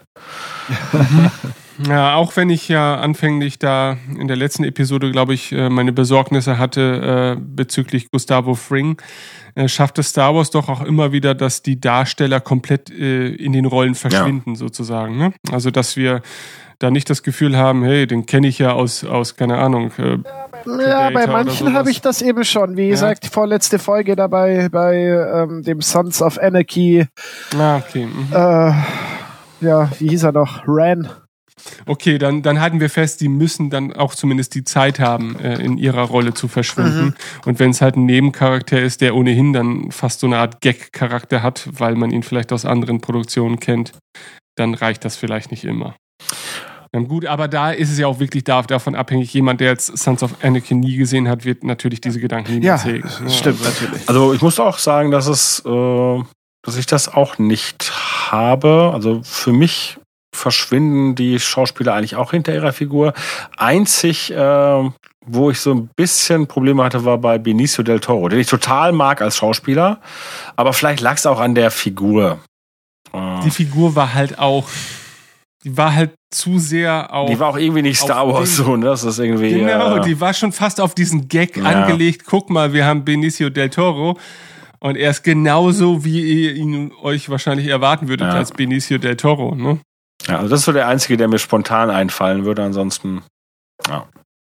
Und das Schlimme ist halt, bei Star Wars funktioniert das einfach auch nicht. Ne? Also bei Marvel kann man sich das auch, glaube ich, eher erlauben. Ne? Also da stellst du dir die, diese Fragen gar nicht, weil da sind viele Figuren so absurd stellenweise in ihrem Handeln und ändern auch im Prinzip große Teile ihrer Persönlichkeit von Film zu Film, von Erzählung zu Erzählung, weil es halt dann irgendwie mal so, mal so passt. Und bei Star Wars wird halt jede Figur, die halt ein bisschen etabliert ist, so vorsichtig angefasst in der Regel oder man erwartet, dass sie zumindest sehr vorsichtig angefasst wird, weil selbst mancher Nebencharakter einfach relativ schnell zum Heiligtum ja. verkommt. Ja. Ne? Was ja auch das Schöne ist. Ne? Also deswegen messen wir vielen Dingen ja auch sehr viel Bedeutung bei und die macht das Ganze für den Fan dann natürlich nochmal deutlich attraktiver auch. Tja, jetzt ist er in der, in der Mando-Abteilung und leider sind keine Mandos da, nur die Schmiedin ist noch da die Rüstungsteile zusammensammelt, weil die Imperialen die Mandos mal richtig aufgemischt haben und ziemlich dezimiert. Die Schmiedin schmelzt, was es noch zu schmelzen gibt. Ja, und äh, wie gesagt, ähm, da habe ich eben diese Grundproblematik drin. Ich glaube, es kam dann im Zuge der zweiten Staffel auf, wo ja die drei Mandos mehr oder weniger dann äh, im Alleingang das imperiale Schiff entern und imperiale Truppen sind eigentlich gar keine Gefahr, weil die Schüsse prallen ja sowieso ab an der Rüstung. Und da stelle ich mir dann schon die Frage, was sie hier unten im Keller dann veranstaltet haben, dass es dann offensichtlich ja doch funktioniert hat, eine ganze, äh, ganze Clan Mandalorianer auszuschalten. Ja. Wir haben halt zur Teepause angegriffen und dann wird halt nicht gekämpft. Das ist wie bei Asterix. Äh, also bei dem einen hat man es ja gesehen, beispielsweise, da ging offensichtlich mal ein Schutz, äh, nicht ein Schutz, ein Schuss durchs Visier durch. Mhm. Aber ja, gut. naja, wir haben gesehen, wie gut sie zielen können. Ob das jedes Mal dann so klappt, da durchs ich meine, gut, theoretisch haben die die Rüstung der Mandos, also die bedecken ja nur Teile des Körpers. Also die sind viele Teile, ja. die eigentlich frei liegen und äh, ne, es gibt genug Spalte und Ritzen Ne? Das stimmt, ja, ja. Nur sie, sie, sie werfen sich in, in Staffel 2 stellenweise so albern mitten ja. in die Schusslinie, dass den Eindruck macht, sie halten sich selber für vollkommen Absolut. Und das ist, glaube ich, dann einfach Star Wars Magie. Ne? Das heißt, wenn sie das tun, dann sind sie unverwundbar, weil sie einfach es genau drauf haben, sich so zu wenden, dass nur ihre Rüstung getroffen wird. Und hier, und das haben wir deshalb nicht gesehen, ne, waren sie immer so unglücklich in ihrer Bewegung, dass die Schüsse halt dazwischen gingen. Ja, und guck mal, diese Visiere fungieren ja quasi wie Sonnenbrillen, ne? Und es ist jetzt auch nicht gerade hell da unten drin. Und wenn sich so zwei Parteien gegenüberstehen, die, die alle Sonnenbrille tragen in äh, relativer Finsternis, ist es vielleicht nur noch Glück der ausschlaggebende Faktor, bis halt irgendwer was trifft.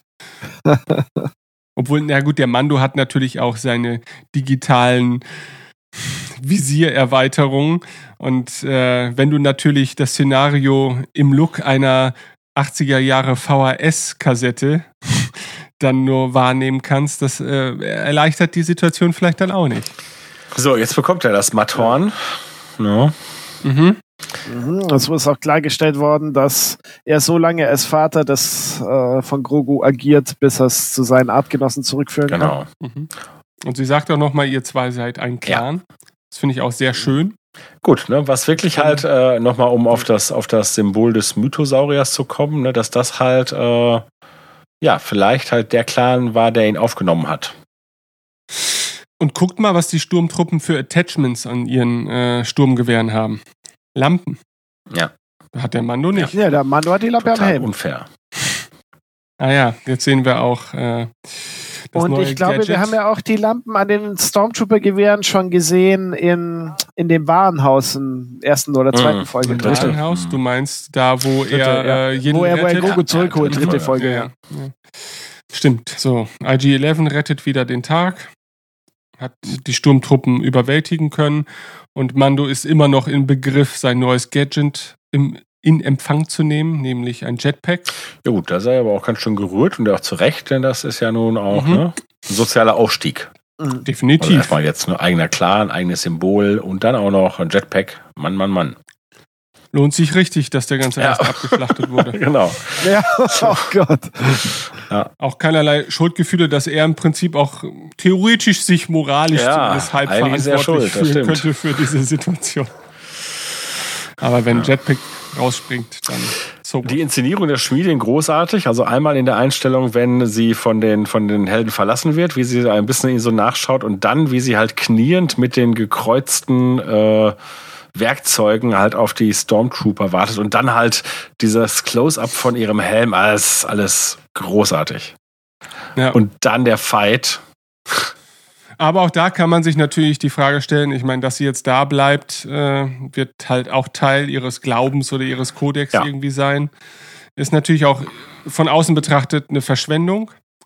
Aber dafür durften wir gerade noch mal sehen, wie quasi natürlich erstens arbeiten sie wieder hier sehr viel mit dem Klang der Rüstung, der imperialen Rüstung, die sich immer so anhören, als haut man mit einem Hammer auf eine kloschüssel, also die Keramik, die da zerbricht irgendwie. Und wir sehen auch diesen coolen Shot, wo sie einem Sturmtruppler quasi die, die Kinnpartie ja. so wegschlägt. Ne? Das, das sieht schon wieder sehr geil aus. Möglicherweise Zack. kommt sie ja irgendwann dann nochmal zurück. Würde ich gern nochmal sehen. Ja, würde ich auch. Wobei es ja so ist, dass wir ähm, in Staffel 2 ist es doch so, dass Cara Dune dort Einzug hält. Äh, und da haben sich ja irgendwelche Verbrecher auch niedergelassen. Richtig? Und dann. Äh ja, ja, ja, da, da wo, wo sie diese Ratte da auch noch antrifft. Ja, ja aber es ist ja denkbar, dass sobald sie das jetzt alles eingeschmolzen hat, äh, einfach dann auch weiterzieht. Ja. Ist halt die Frage, wozu fühlt sie sich zugehörig? Denn ne, ich, ich bin schon wieder beim Mythosaurier, ne, der hing ja halt dort. Und wenn die ganze Truppe, die da war, wobei das war jetzt nicht ein Clan, ne? Das war eher so eine das waren eher versprengte Einzelleute, ne? Weiß ich. Ja, das ist halt, ne? Ich hätte das schon als ja? einen Clan wahrgenommen. Aber okay, dann, dann ist ja die Frage. Aber vielleicht hing der Mythosaurier ja da nicht als Clan-Symbol, sondern einfach als tatsächliche, als Deko. Ja, absolut. Einfach. Das ist durchaus möglich, dass das einfach so ein, so ein, so ein häufig gebräuchliches Deko-Element ist. Einfach so ein, Schutzding. Aber würdest du sagen, sie sind ein Clan? Also wir müssen uns jetzt noch mal ganz kurz über die Definition des Clans ja. unterhalten, denn die beiden wurden jetzt zum Clan ernannt, ne? Äh, und äh, ich glaube, dieses diese. Weil die jetzt ein neuer Clan sind, aber doch nur, weil, weil der andere ja nicht mehr existiert. Ja, Sonst wäre das wahrscheinlich schon, auch nicht passiert. Aber es wird doch schon vorher angedeutet, quasi, dass er noch kein Zeichen ja. hat und so weiter. Ne? Ah, ja, bub, bub, bub. Ja. Also würde ich sagen, ist das schon Teil dieser, dieser Erwachsenwerdung innerhalb dieser Watch? Also ich würde sagen, die Watch ist das übergeordnete Ding, in dem sich den Jaren und alle anderen dort vor Ort auf äh, auf äh, Navarro befinden. Aber Clans sind dann nochmal eine in dieser Watch untergeordnete Instanz. Ne? Den, den erarbeitet man sich sozusagen auch durch einen schicksalhaften Moment zum Beispiel. Ne? Das kann natürlich mit einem anderen Mandalorianer äh, sein. Oder wie in diesem Fall, bahnte sich ja schon bevor der Rest der Watch ausgelöscht war, bahnte sich ja an, dass die Gründung sozusagen seines eigenen Clans, die Erlangung seines eigenen Zeichens einfach Teil dieser Kultur ist. Ne? Also ich sehe da noch eine Trennung auf jeden Fall äh, zwischen Watch und Clan. Ja, und ich würde auf jeden Fall sagen, das ist, hat alles noch Erklärungsbedarf. Ja. Ja, ein, eine R2-Einheit mit Armen und Beinen haben wir so zumindest auch noch nicht gesehen. Ne? Äh, und ist auch etwas, hätte man mir das erzählt, hätte ich gesagt, das ist doch bestimmt total doof. Aber ich finde es ganz cool. Zumindest als Fährmann hier. Ne? Und klar, im ersten Moment wird es ja schon so ein bisschen auch als der Gag aufgebaut. Ne? Ja. Übrigens sind das, glaube ich, sind das nicht sogar die Rattenviecher, von dem Cara Dune in Staffel 2 da in den Enklaven ich, noch eins ja, füttert? Ich glaube. Ich glaube ja. auch. Ja, definitiv. Ja. Da ist es dann sogar eine Art Puppe, die da zur Verwendung kommt. Musste nämlich tatsächlich, äh, letzte Woche musste ich mir dann auch noch äh, direkt Staffel 2 nochmal hinterhergeben weil ich so begeistert war von unserem Rewatch. Ja. Auch da freut man sich einfach darauf. Äh, wenn du warst beim Militär, wie groß, wie groß ist ein Platoon? Was, also, was würdest du erwarten, wenn einer sagt, da ist ein ganzes Platoon Soldaten? Wie viel, mit wie viel rechnest du? Boah. Sind das so zehn oder? Nee, ich würde sagen so zwischen 20 und, und 40 oder sowas. Oh, okay. Also das macht dann schon vielleicht auch Sinn, ja ich wollte sagen, eigentlich eine extrem äh, mythologisch aufgeladene Szene. Wir haben ja gerade eine Stätte des Todes verlassen und im Prinzip ist das, was wir ja hier haben, die Fahrt auf dem Styx. Ne? Also halt. Ne? Ja, natürlich. Äh, nur krass ist natürlich, äh, also äh, in dem Fall, wir kennen es häufig, dass man halt ne, den Styx überquert, ähm, um in die Totenwelt zu kommen. Hier geht's ja eigentlich, soll es ja eigentlich rausgehen und Cara Dune erschießt den Fährmann. Aber sie kommen aus der Totenwelt, nämlich aus der Enklave. Ja, das meinte ich ja. Der, äh, Nur, ich ja, sag mal, also, häufig ist es in Geschichten so, in mythologischen Geschichten ja so, dass es umgekehrt, der, der Weg umgekehrt eingeschlagen wird. Ne, um, ne, man muss erstmal in die Totenwelt. Ne, das ist meistens, dass wir halt, ne, ne, wir haben selten eine Flucht aus der Totenwelt über den Styx. Ne, und das ist jetzt aber hier genau das Gegenteil, nur halt, dass dann der Fährmann auch noch gekillt wird. Das ist schon. Mhm. Ja, IG-11 erklärt hier nochmal, dass es einfach viel zu teuer ist, Taika Waititi ständig als Voice Actor ja. zu engagieren. Dementsprechend muss er sich halt opfern, um den übrigen Helden ein Überleben zu ermöglichen. Und wie sie es dann im Anschluss umsetzen, ist. Was ich aber auch noch nicht so ganz verstehe, warum er das denn wirklich überhaupt machen muss. Warum, warum? Ich meine, er hat ja auch kein Problem damit, in die Stadt reinzufliegen und dort die doppelte Anzahl von Sturmtruppen zu töten, die jetzt da am Tunnelende auf ihn warten wird. Ja, das ist ich weiß nicht, warum er sie in die Luft jagen muss. Also er scheint ich ja glaube, jetzt, Ich äh, glaube, es geht echt hier um die Abschaffung auch der Figur. Und das na, ist halt eine Methode, das zu tun. Nein, also es wäre doch jetzt kein... Also ich sag mal so, erstmal, ich glaube, Taika Waititi hätte das immer wieder auch noch gemacht, ihn zu sprechen. Äh, oder man hätte einen Ersatzsprecher gefunden, der ähnlich klingt. Das schaffen, ich sag mal, die Amerikaner haben ja da so eine Sprecherkultur. Das wäre nicht so das Problem geworden. Es geht hier ganz klar um, um, um das dramaturgische Element. Ne, das ist typisch Star Wars auch.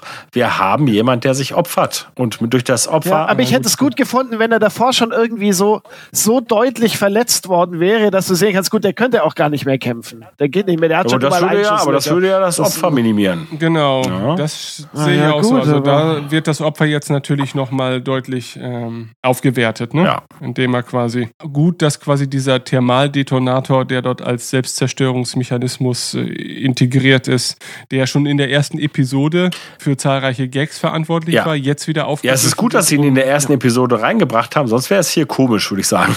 ja. Mhm. Mhm. ja, stimmt. Ja. Und es ist so die, die totale Umkehr, ne? denn er war vorher ein Killer-Roboter, ne? also dessen Job es war, Leute zu töten und am Ende ist er jemand, der den eigenen Tod in Kauf nimmt, beziehungsweise sich dem eigenen Tod aussetzt, um Leute zu retten. Und äh, ja, und da sind wir bei ureigensten Star Wars-Motiven. Jetzt will ich doch mal tatsächlich gucken, ob da, aber ich würde sagen, es sind eigentlich nicht mal 20. Also sie kommen nicht sind, mal auf die Er hat ja vorher durch den Helm, hat er ja gesehen, was da wartet. Das waren, ja gut. Ah doch, 1, 2, 3, 4, 5, 6, 7, 15. 8, 9, 10, 11, 12, 13, 14, 15, 16 zähle ah, okay. ich sogar. Mhm. Aber theoretisch könnten auch noch vier dann irgendwo in der Ecke rumstehen. Okay, ja. sagen wir, selbst in der irdischen Definition von Platoon geht das schon irgendwie durch. Ja, hier sieht man auch, so ein Thermaldetonator hat immer die Schlagkraft, die man gerade ja. braucht, erzählerisch. Ja. Gut, wobei man natürlich sagen muss, auch äh, allein äh, diese Schrapnell-Explosion ne, durch, durch den umliegenden Droiden richtet dann natürlich auch nochmal deutlich mehr Schaden an, als jetzt der Detonator selbst das äh, hätte verursachen können. Ja, wir verlassen die Unterwelt und für einen ganz kurzen Moment konnten wir aufatmen, aber dann taucht. Nur dann kommt ein TIE Fighter und er wird eindeutig als Moff Gideon ja. identifiziert. Da stelle ich mir auch die Frage, wie und warum? Weil wir lernen ja später, es gibt mehrere dieser TIE Fighter. Mhm. Scheinbar ist das äh, kein eindeutig zu identifizierendes Modell, würde ich jetzt auch mal behaupten. Da ist auch kein Symbol dran oder irgendwie eine Farbgebung, die sich jetzt von den anderen unterscheidet. Aber trotzdem wird hier sofort darauf geschlossen, dass es sich dabei um Moff geht. Nee, nun gut, aber das liegt halt daran, dass sie halt gesehen haben, erst mit so einem Ding angekommen und sie wissen halt nicht, dass eventuell noch mehrere auf diesem Planeten gerade umherfliegen. Insofern, das finde ich jetzt erstmal ganz nachvollziehbar. Na gut. Na, ist ja, ja. gut. oh Gott, Magic. Vielleicht haben sie das auch an dem, an dem Flugmanöver erkannt. Das stimmt natürlich. Ja. Da hast du natürlich vollkommen So, und ohne Flugstunden denkt sich jetzt unser Mando, ich nutze direkt mal hier mein neues Spielzeug. Ja. Aber Kara ist auch gut. Sie sagt erst, unsere Blaster sind völlig nutzlos gegen ihn und dann schießt sie aber trotzdem. Ja, naja, alleine um ihn halt abzulenken. Ja? Um ihn zu blenden vielleicht.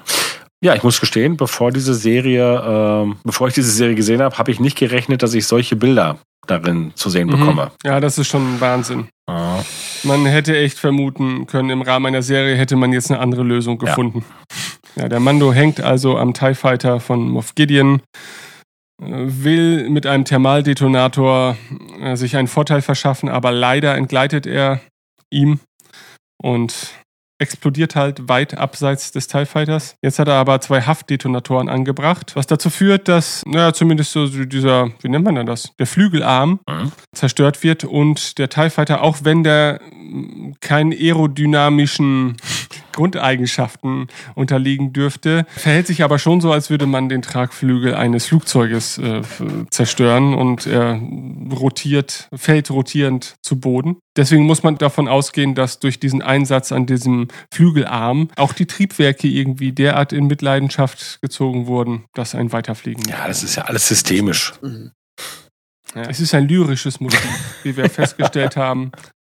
Der alte Moff als Lyrik-Fan entscheidet sich dazu abzustürzen. Und jetzt, als, als der Mando gelandet ist und auf die, auf, auf die, die anderen Helden trifft, haben wir direkt auch so den Sonnenuntergang im Hintergrund. Das ist wirklich so ein klassisches Endbild schon. Die Helden haben gewonnen. Ne? Mhm. Und, und hier finde ich, ist es schon fast absurd kurz, auch was jetzt ja. passiert. So, ne? Ja, so, wir haben jetzt das größte Drama unseres Lebens überwunden und jetzt haben wir noch 14 Sekunden Zeit, um, um uns zu verabschieden und uns einer völlig anderen Lebenssituation. Ja, das ist ja wirklich fast wie bei so 80er-Jahre-Serien. Ne? Colt Sievers sitzt in der Wanne und die Freunde kommen nochmal alle dazu und lachen und ja, wir machen ja gleich noch dies und das und haha. Ne? Und bleibt da bei uns. Nee, außerdem habe ich ja schon mit Cara Dune überlegt, ne? wir ziehen das jetzt hier alles wieder neu auf. W wann haben die das überlegt? Jetzt gerade, als er geflogen ist? Tja. Ja. Wahrscheinlich. Aber nu. Oh. Also tatsächlich bin ich, äh, ne, also jetzt, wo wir wieder die, die, den süßen Grogu sehen, ich bin sehr gespannt, wie sie Mando 3 ohne Grogu veranstalten. Denn mhm. auch wenn er, das merkten wir in der zweiten Staffel, ja manchmal so ein bisschen ein Hemmschuh war und man musste ihn immer irgendwo zwischenparken, um gewisse Geschichten zu erzählen, war es ja trotzdem immer wieder schön, dass wir ihn dosiert bekamen und wir uns an ihm erfreuen, ja, freuen konnten. Ja. Und, und, und, und, diese Beziehung zwischen Mando und Grogu, das war ja auch ein Thema und tja. Und allein der Marketingfaktor, ja, das also auch. Äh, Grogu wird äh, für einen großen Teil des Interesses, glaube ich, an der Serie gesorgt haben. Gerade bei all den Leuten, die einfach sonst wahrscheinlich niemals einen Anlass gehabt hätten, sich eine Star Wars-Serie anzugucken. Ja. Tja. Tja, der Mando beerdigt den guten alten Quill. Was auch nochmal schön ist, denn äh, es ist ja nicht ungewöhnlich, dass man halt in solchen Formaten das dann vergisst, ne? Ähm, mhm. dass er hier nochmal entsprechend gewürdigt wird und die Sonne steht nochmal ein bisschen tiefer, was auch passend dazu ist. Ja. Triebwerke werden gestartet, das Grogu-Theme wird gespielt. Genau. Und jetzt, das ist der Punkt, hatte ich vorhin erwähnt. Äh, der Mando dreht sich um und Grogu spielt mit etwas. Und das ist dieses Mythosaurier-Amulett. Übrigens in der Einstellung gerade, finde ich, äh, sieht äh, Jiddel bzw. Grogu fast so aus wie dieser Sideshow-Jiddel, oder? Mit diesen Nähten Ja, das stimmt, die Ohren, die angeklebten Ohren. Also ja, sonst fallen ja. die eigentlich äh, nicht so auf und auf den Produktfotos der Sideshow-Figur fand ich es immer ein bisschen ungünstig. Also ich fand das. Ja. Äh, du meinst die Hot Toys-Figur, die Sideshow-Figur hat keine anklebbaren Ohren. Okay, ja, Hot Toys auf jeden Fall. Eine von beiden, die an sich sehr schön aussieht, aber diese ja. Nähte an den Ohren fand ich super störend und auch so unnötig. Aber hier sieht es gerade wirklich so aus. Und es ist, äh, wie gesagt, ne, es verwirrt mich oder es hat mich damals verwirrt und es verwirrt mich jetzt, denn wir haben doch vorher dieses Amulett nicht gesehen, erst in dieser Episode. Und es war ja auch so, dass vorher genau in solchen Sequenzen immer so das Verbindeelement ein bisschen die, die Kugel war, der Knauf. Ne? Und jetzt mhm. ist plötzlich das Amulett irgendwie bedeutsam und in der zweiten Staffel dann nicht mehr, ne? Nö, da ist der Knauf ja. wieder äh, en vogue und wird immer wieder herbeizitiert, wenn er, wenn er ja. als zentrales Element dieser gesamten Erzählung herhalten muss. So, jetzt haben wir tatsächlich dann den Flug in den Sonnenuntergang. Nochmal ein ganz klassisches Motiv. Aber ein Schwenk offenbart, da raucht der TIE Fighter. TIE Fighters dürfen auch rauchen. oh Gott, ich wollte gerade dazu ansetzen, ja. Und da sind sie auch schon, die Javas. Die Außenwelt Javas, ja. Die wirklich direkt drauf gewartet haben und sofort am Werk sind. Auch die sind ja schnell da gewesen. Mhm. Aber da bohrt sich ein, ja, auch bedeutungsschwanger aufgeladenes Instrument, eine Waffe aus dem TIE Fighter und fräst sich heraus. Und es ist der Darksaber. Das war schon eine Nummer, oder? Ja. Ja, absolut. Damit hat man an diesem Nein. Punkt, glaube ich, auch nicht gerechnet. Also man hat damit gerechnet, dass Moff Gideon überlebt. Mhm. Ja, da, so weit würde ich auch wohl gehen. Also dass zumindest die Geschichte um Moff Gideon nicht vollends beendet und ist aber hier hat man der Figur natürlich erstmals auch so richtige Fragezeichen, glaube ich, nochmal auferlegt. Ne? Also klar, vorher wurde so ein bisschen die Vergangenheit äh, abgehandelt, ne? also dass jeder so seine Erfahrung mit ihm hatte. Aber das war früher und was er jetzt darstellte, war, ein, war eigentlich relativ eindeutig. Ne? Und aber durch diesen einen Moment am Ende der Episode, naja, hat man natürlich auch gleich äh, sich das Publikum für Staffel 2 gesichert. Denn spätestens da wollten wir alle wissen, was ist denn auch bitte mit Moff Gideon gerade los? Ja, und ich finde, der Darksaber macht nochmal so deutlich, also Mando hat ganz stark auf alle Teile des Star Wars-Universums referiert, insbesondere halt jetzt den Saga-Filmen äh, oder überhaupt den, den Kinofilmen. Aber der Darksaber macht natürlich auch nochmal deutlich, okay, dass Fioniverse ne, wird auch berücksichtigt. Mhm. Ne? Wir hatten vorher halt äh, ne, diverse Mandos hier in dieser Serie, von denen wir so dachten, Moment mal, wie, wie kriegen wir das über, überhaupt miteinander? Irgendwie verhalten sich diese Mandos nicht so wie die Mandos, die wir bisher kannten. Ne? Und äh, jetzt hätte ja auch sein können, dass man sagt, ach naja, hm, sehen wir ein bisschen anders und äh, muss man ja nicht vergleichen. Was schon, das wäre schon doof gewesen und das haben wir auch nicht unbedingt gedacht. Aber der Darksaber macht nochmal klar, nee, nee, nee, nee, das ist alles das gleiche Universum und das wird jetzt auch verbunden. Und äh, ja, und da, davon sehen wir dann in der zweiten Staffel nochmal deutlich mehr, wie stark sich die mhm. Dinge verzahnen. Na gut, das war's. Das war das Finale der ersten Staffel. Ja.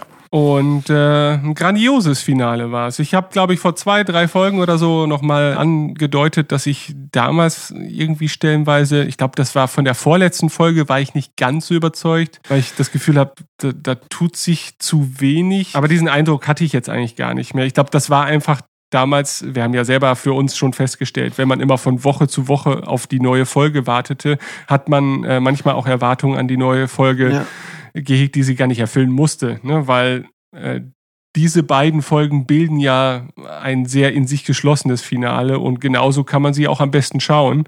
Ja, und dann ist da einfach auch gar keine Enttäuschung vorhanden. Ja finde ich. Ja. Das kann ja damals auch damit zu tun gehabt haben, man, man sagt ja uns ja explizit über, über, weiß ich nicht, Twitter und sonstiges, dass man halt möglichst diese Episode noch vor Rise of Skywalker gucken mhm. sollte.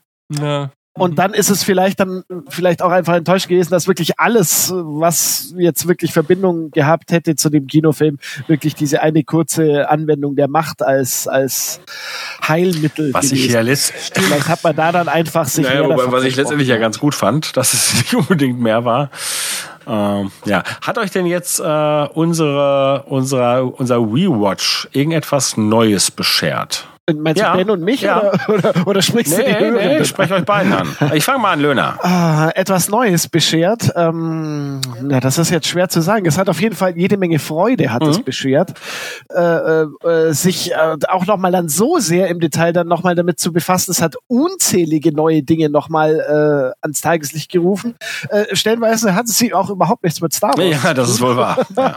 Aber wir sind ja dann manchmal oder äh, schön abgeschweift und haben ganz andere Dinge dann äh, eben auch noch mit erwähnt. Ich wusste zum Beispiel nicht, dass der gute Herr Herzog mal, äh, wenn es dann auch nur ein halber Schuh war, aber immerhin, ne? wusste ich ja, nicht. Ja. naja, du, das ist ja unser, unser Bildungsauftrag, den wir hier haben. Insofern, ja. Mhm. Ich würde sagen, also ja, wir haben ja auch heute wieder äh, an einigen Stellen uns manchen Fragen das erste Mal gestellt. Ja. Ne? Also, dass wir allein ergründen möchten, wie sich diese Zusammensetzung aus Clan und Watch jetzt äh, verhält oder oder ich glaube über die ganze Staffel hinweg hatten wir immer mal wieder so Verständnisfragen, die damals vielleicht auch deswegen nicht aufgekommen sind, weil man ja auch eher die Erwartungshaltung noch haben konnte. Das wird dann vielleicht ja entweder nochmal aufgegriffen oder ja, natürlich aber auch, weil man nicht die Ruhe hatte, sich auch solchen Fragen überhaupt zu widmen. Ne? Weil da ging es erstmal jetzt um die grobe Erzählung und wie geht's jetzt bitte weiter. Äh, und da war einfach zu dem Zeitpunkt noch gar nicht wichtig, sich damit auseinanderzusetzen. Ja, klar, ist das jetzt nur ein Wort, das in den Raum geschleudert wird.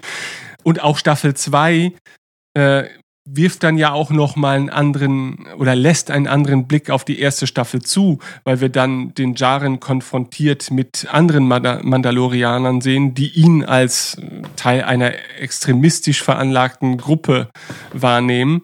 Da wird ja auch für uns als Zuschauer dieser Kosmos, der vorher etabliert wird, nochmal in einen ganz anderen Kontext wieder gerückt. Ne? Und so verändert sich dann natürlich auch die Fragestellung, die man an die erste Staffel jetzt wieder anwenden könnte. Ähm, und da ist natürlich auch die Frage, äh, jetzt erstmal vom Schaffensprozess her, wie viel ist da vielleicht auch erst im Laufe der zweiten ja. Staffel oder im Laufe der Produktion oder der Vorbereitung für die zweite Staffel entstanden, auch erzählerisch? Wie weit wurde der Kosmos da noch ausgestaltet?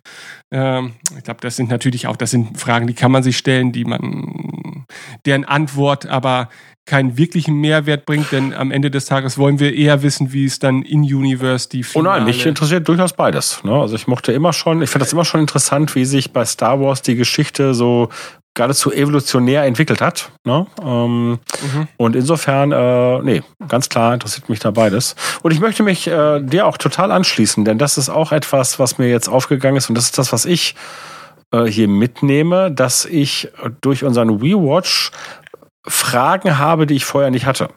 Und äh, die mhm. auf jeden Fall, das sind interessante Fragen und äh, ich meine, ob sie uns beantwortet werden, das bleibt nochmal abzuwarten, wobei es vielleicht sogar auch Fragen sind, die gar nicht unbedingt in Mando beantwortet werden müssen. Also nicht alle zumindestens, manche definitiv. Aber ich sag mal nochmal diese ganze, also es könnten auch Dinge noch beantwortet werden äh, in, in, in Boba bereits. Ja. Ähm, mhm. ja, denn, wie gesagt, er ja. hat einen Mythosaurier auf dem äh, auf der Schulter.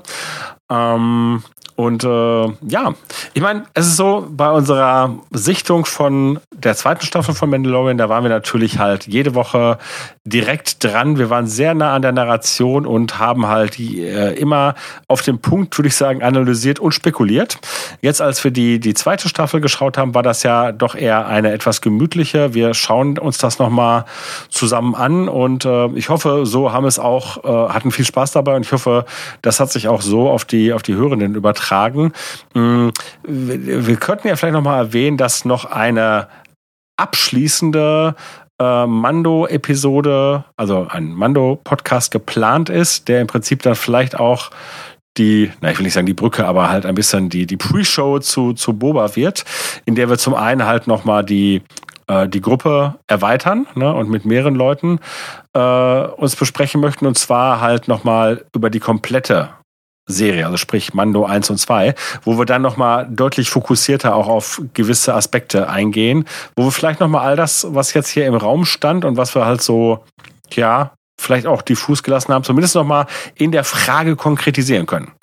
Insofern, mhm. ähm, ja, also für alle, die sozusagen hier manche in, in, in, in manchen Episoden halt äh, fand, dass wir zu diffus waren, das werden wir jetzt zum Schluss nochmal durch ein Brennglas jagen. Ja, und auch für alle, äh, die sich fragen, ob da äh, dementsprechend noch auf Hörerfeedback äh, eingegangen wird, das wäre eben genau diese Episode, wo wir dann konzentriert und übergreifend nochmal auf das Feedback eingehen werden, was jetzt zu unserem Rewatch eingegangen ist. Weil da wird mit Sicherheit auch nochmal der ein oder andere Punkt aufgegriffen werden, werden müssen. Und das bedeutet natürlich auch für euch ist das die Aufforderung, selbst wenn ihr das Gefühl hattet, ihr hättet jetzt äh, verpasst, zu einem gewissen Teil dieser Podcast-Reihe euch zu äußern. Ihr habt immer noch die Möglichkeit dazu, ne, weil wir es dann äh, später aufgreifen werden können. In dem Sinne, wir hören uns nochmal zum Mano wieder. Genau. Wir hoffen, es hat euch Spaß gemacht. Gut, dann bedanken wir uns bei allen Hörern, dass ihr auch diese Woche wieder dabei wart. Wir sind auch, was dieses Jahr betrifft, noch nicht, noch nicht klump am Ende. ja. Doch, manchmal sind wir ganz schön klump. Äh, ja, das stimmt. Äh, da wartet noch so einiges auf uns. Ähm, ja, und äh, ich freue mich wirklich auf die nächsten Diskussionen, die da noch so anstehen werden. Gehabt euch ja, wohl. Ja, gehabt euch wohl. Um Jörg zu Macht's gut. Ciao. Ciao. Du isst nen Macaron, wo hast du den der See viel zu schwer, also lass ihn dir schmecken. Du solltest viel mehr kauen und weniger lecken. Lass mich dein Boden sein, du sollst am Boden bleiben, um bei mir zu sein.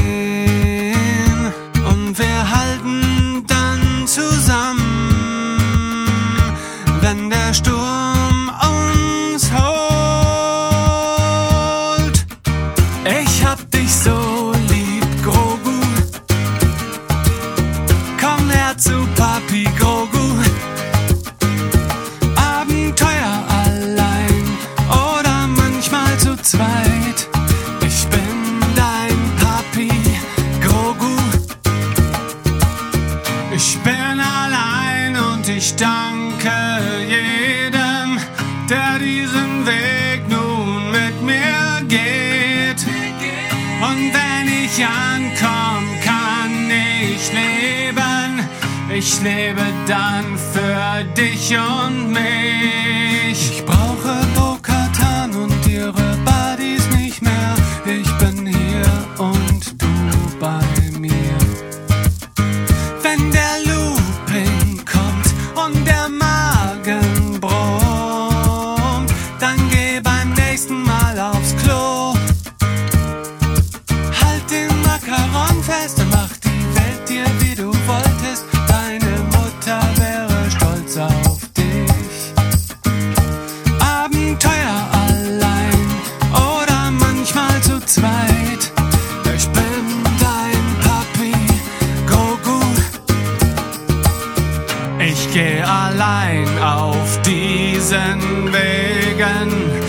geh allein und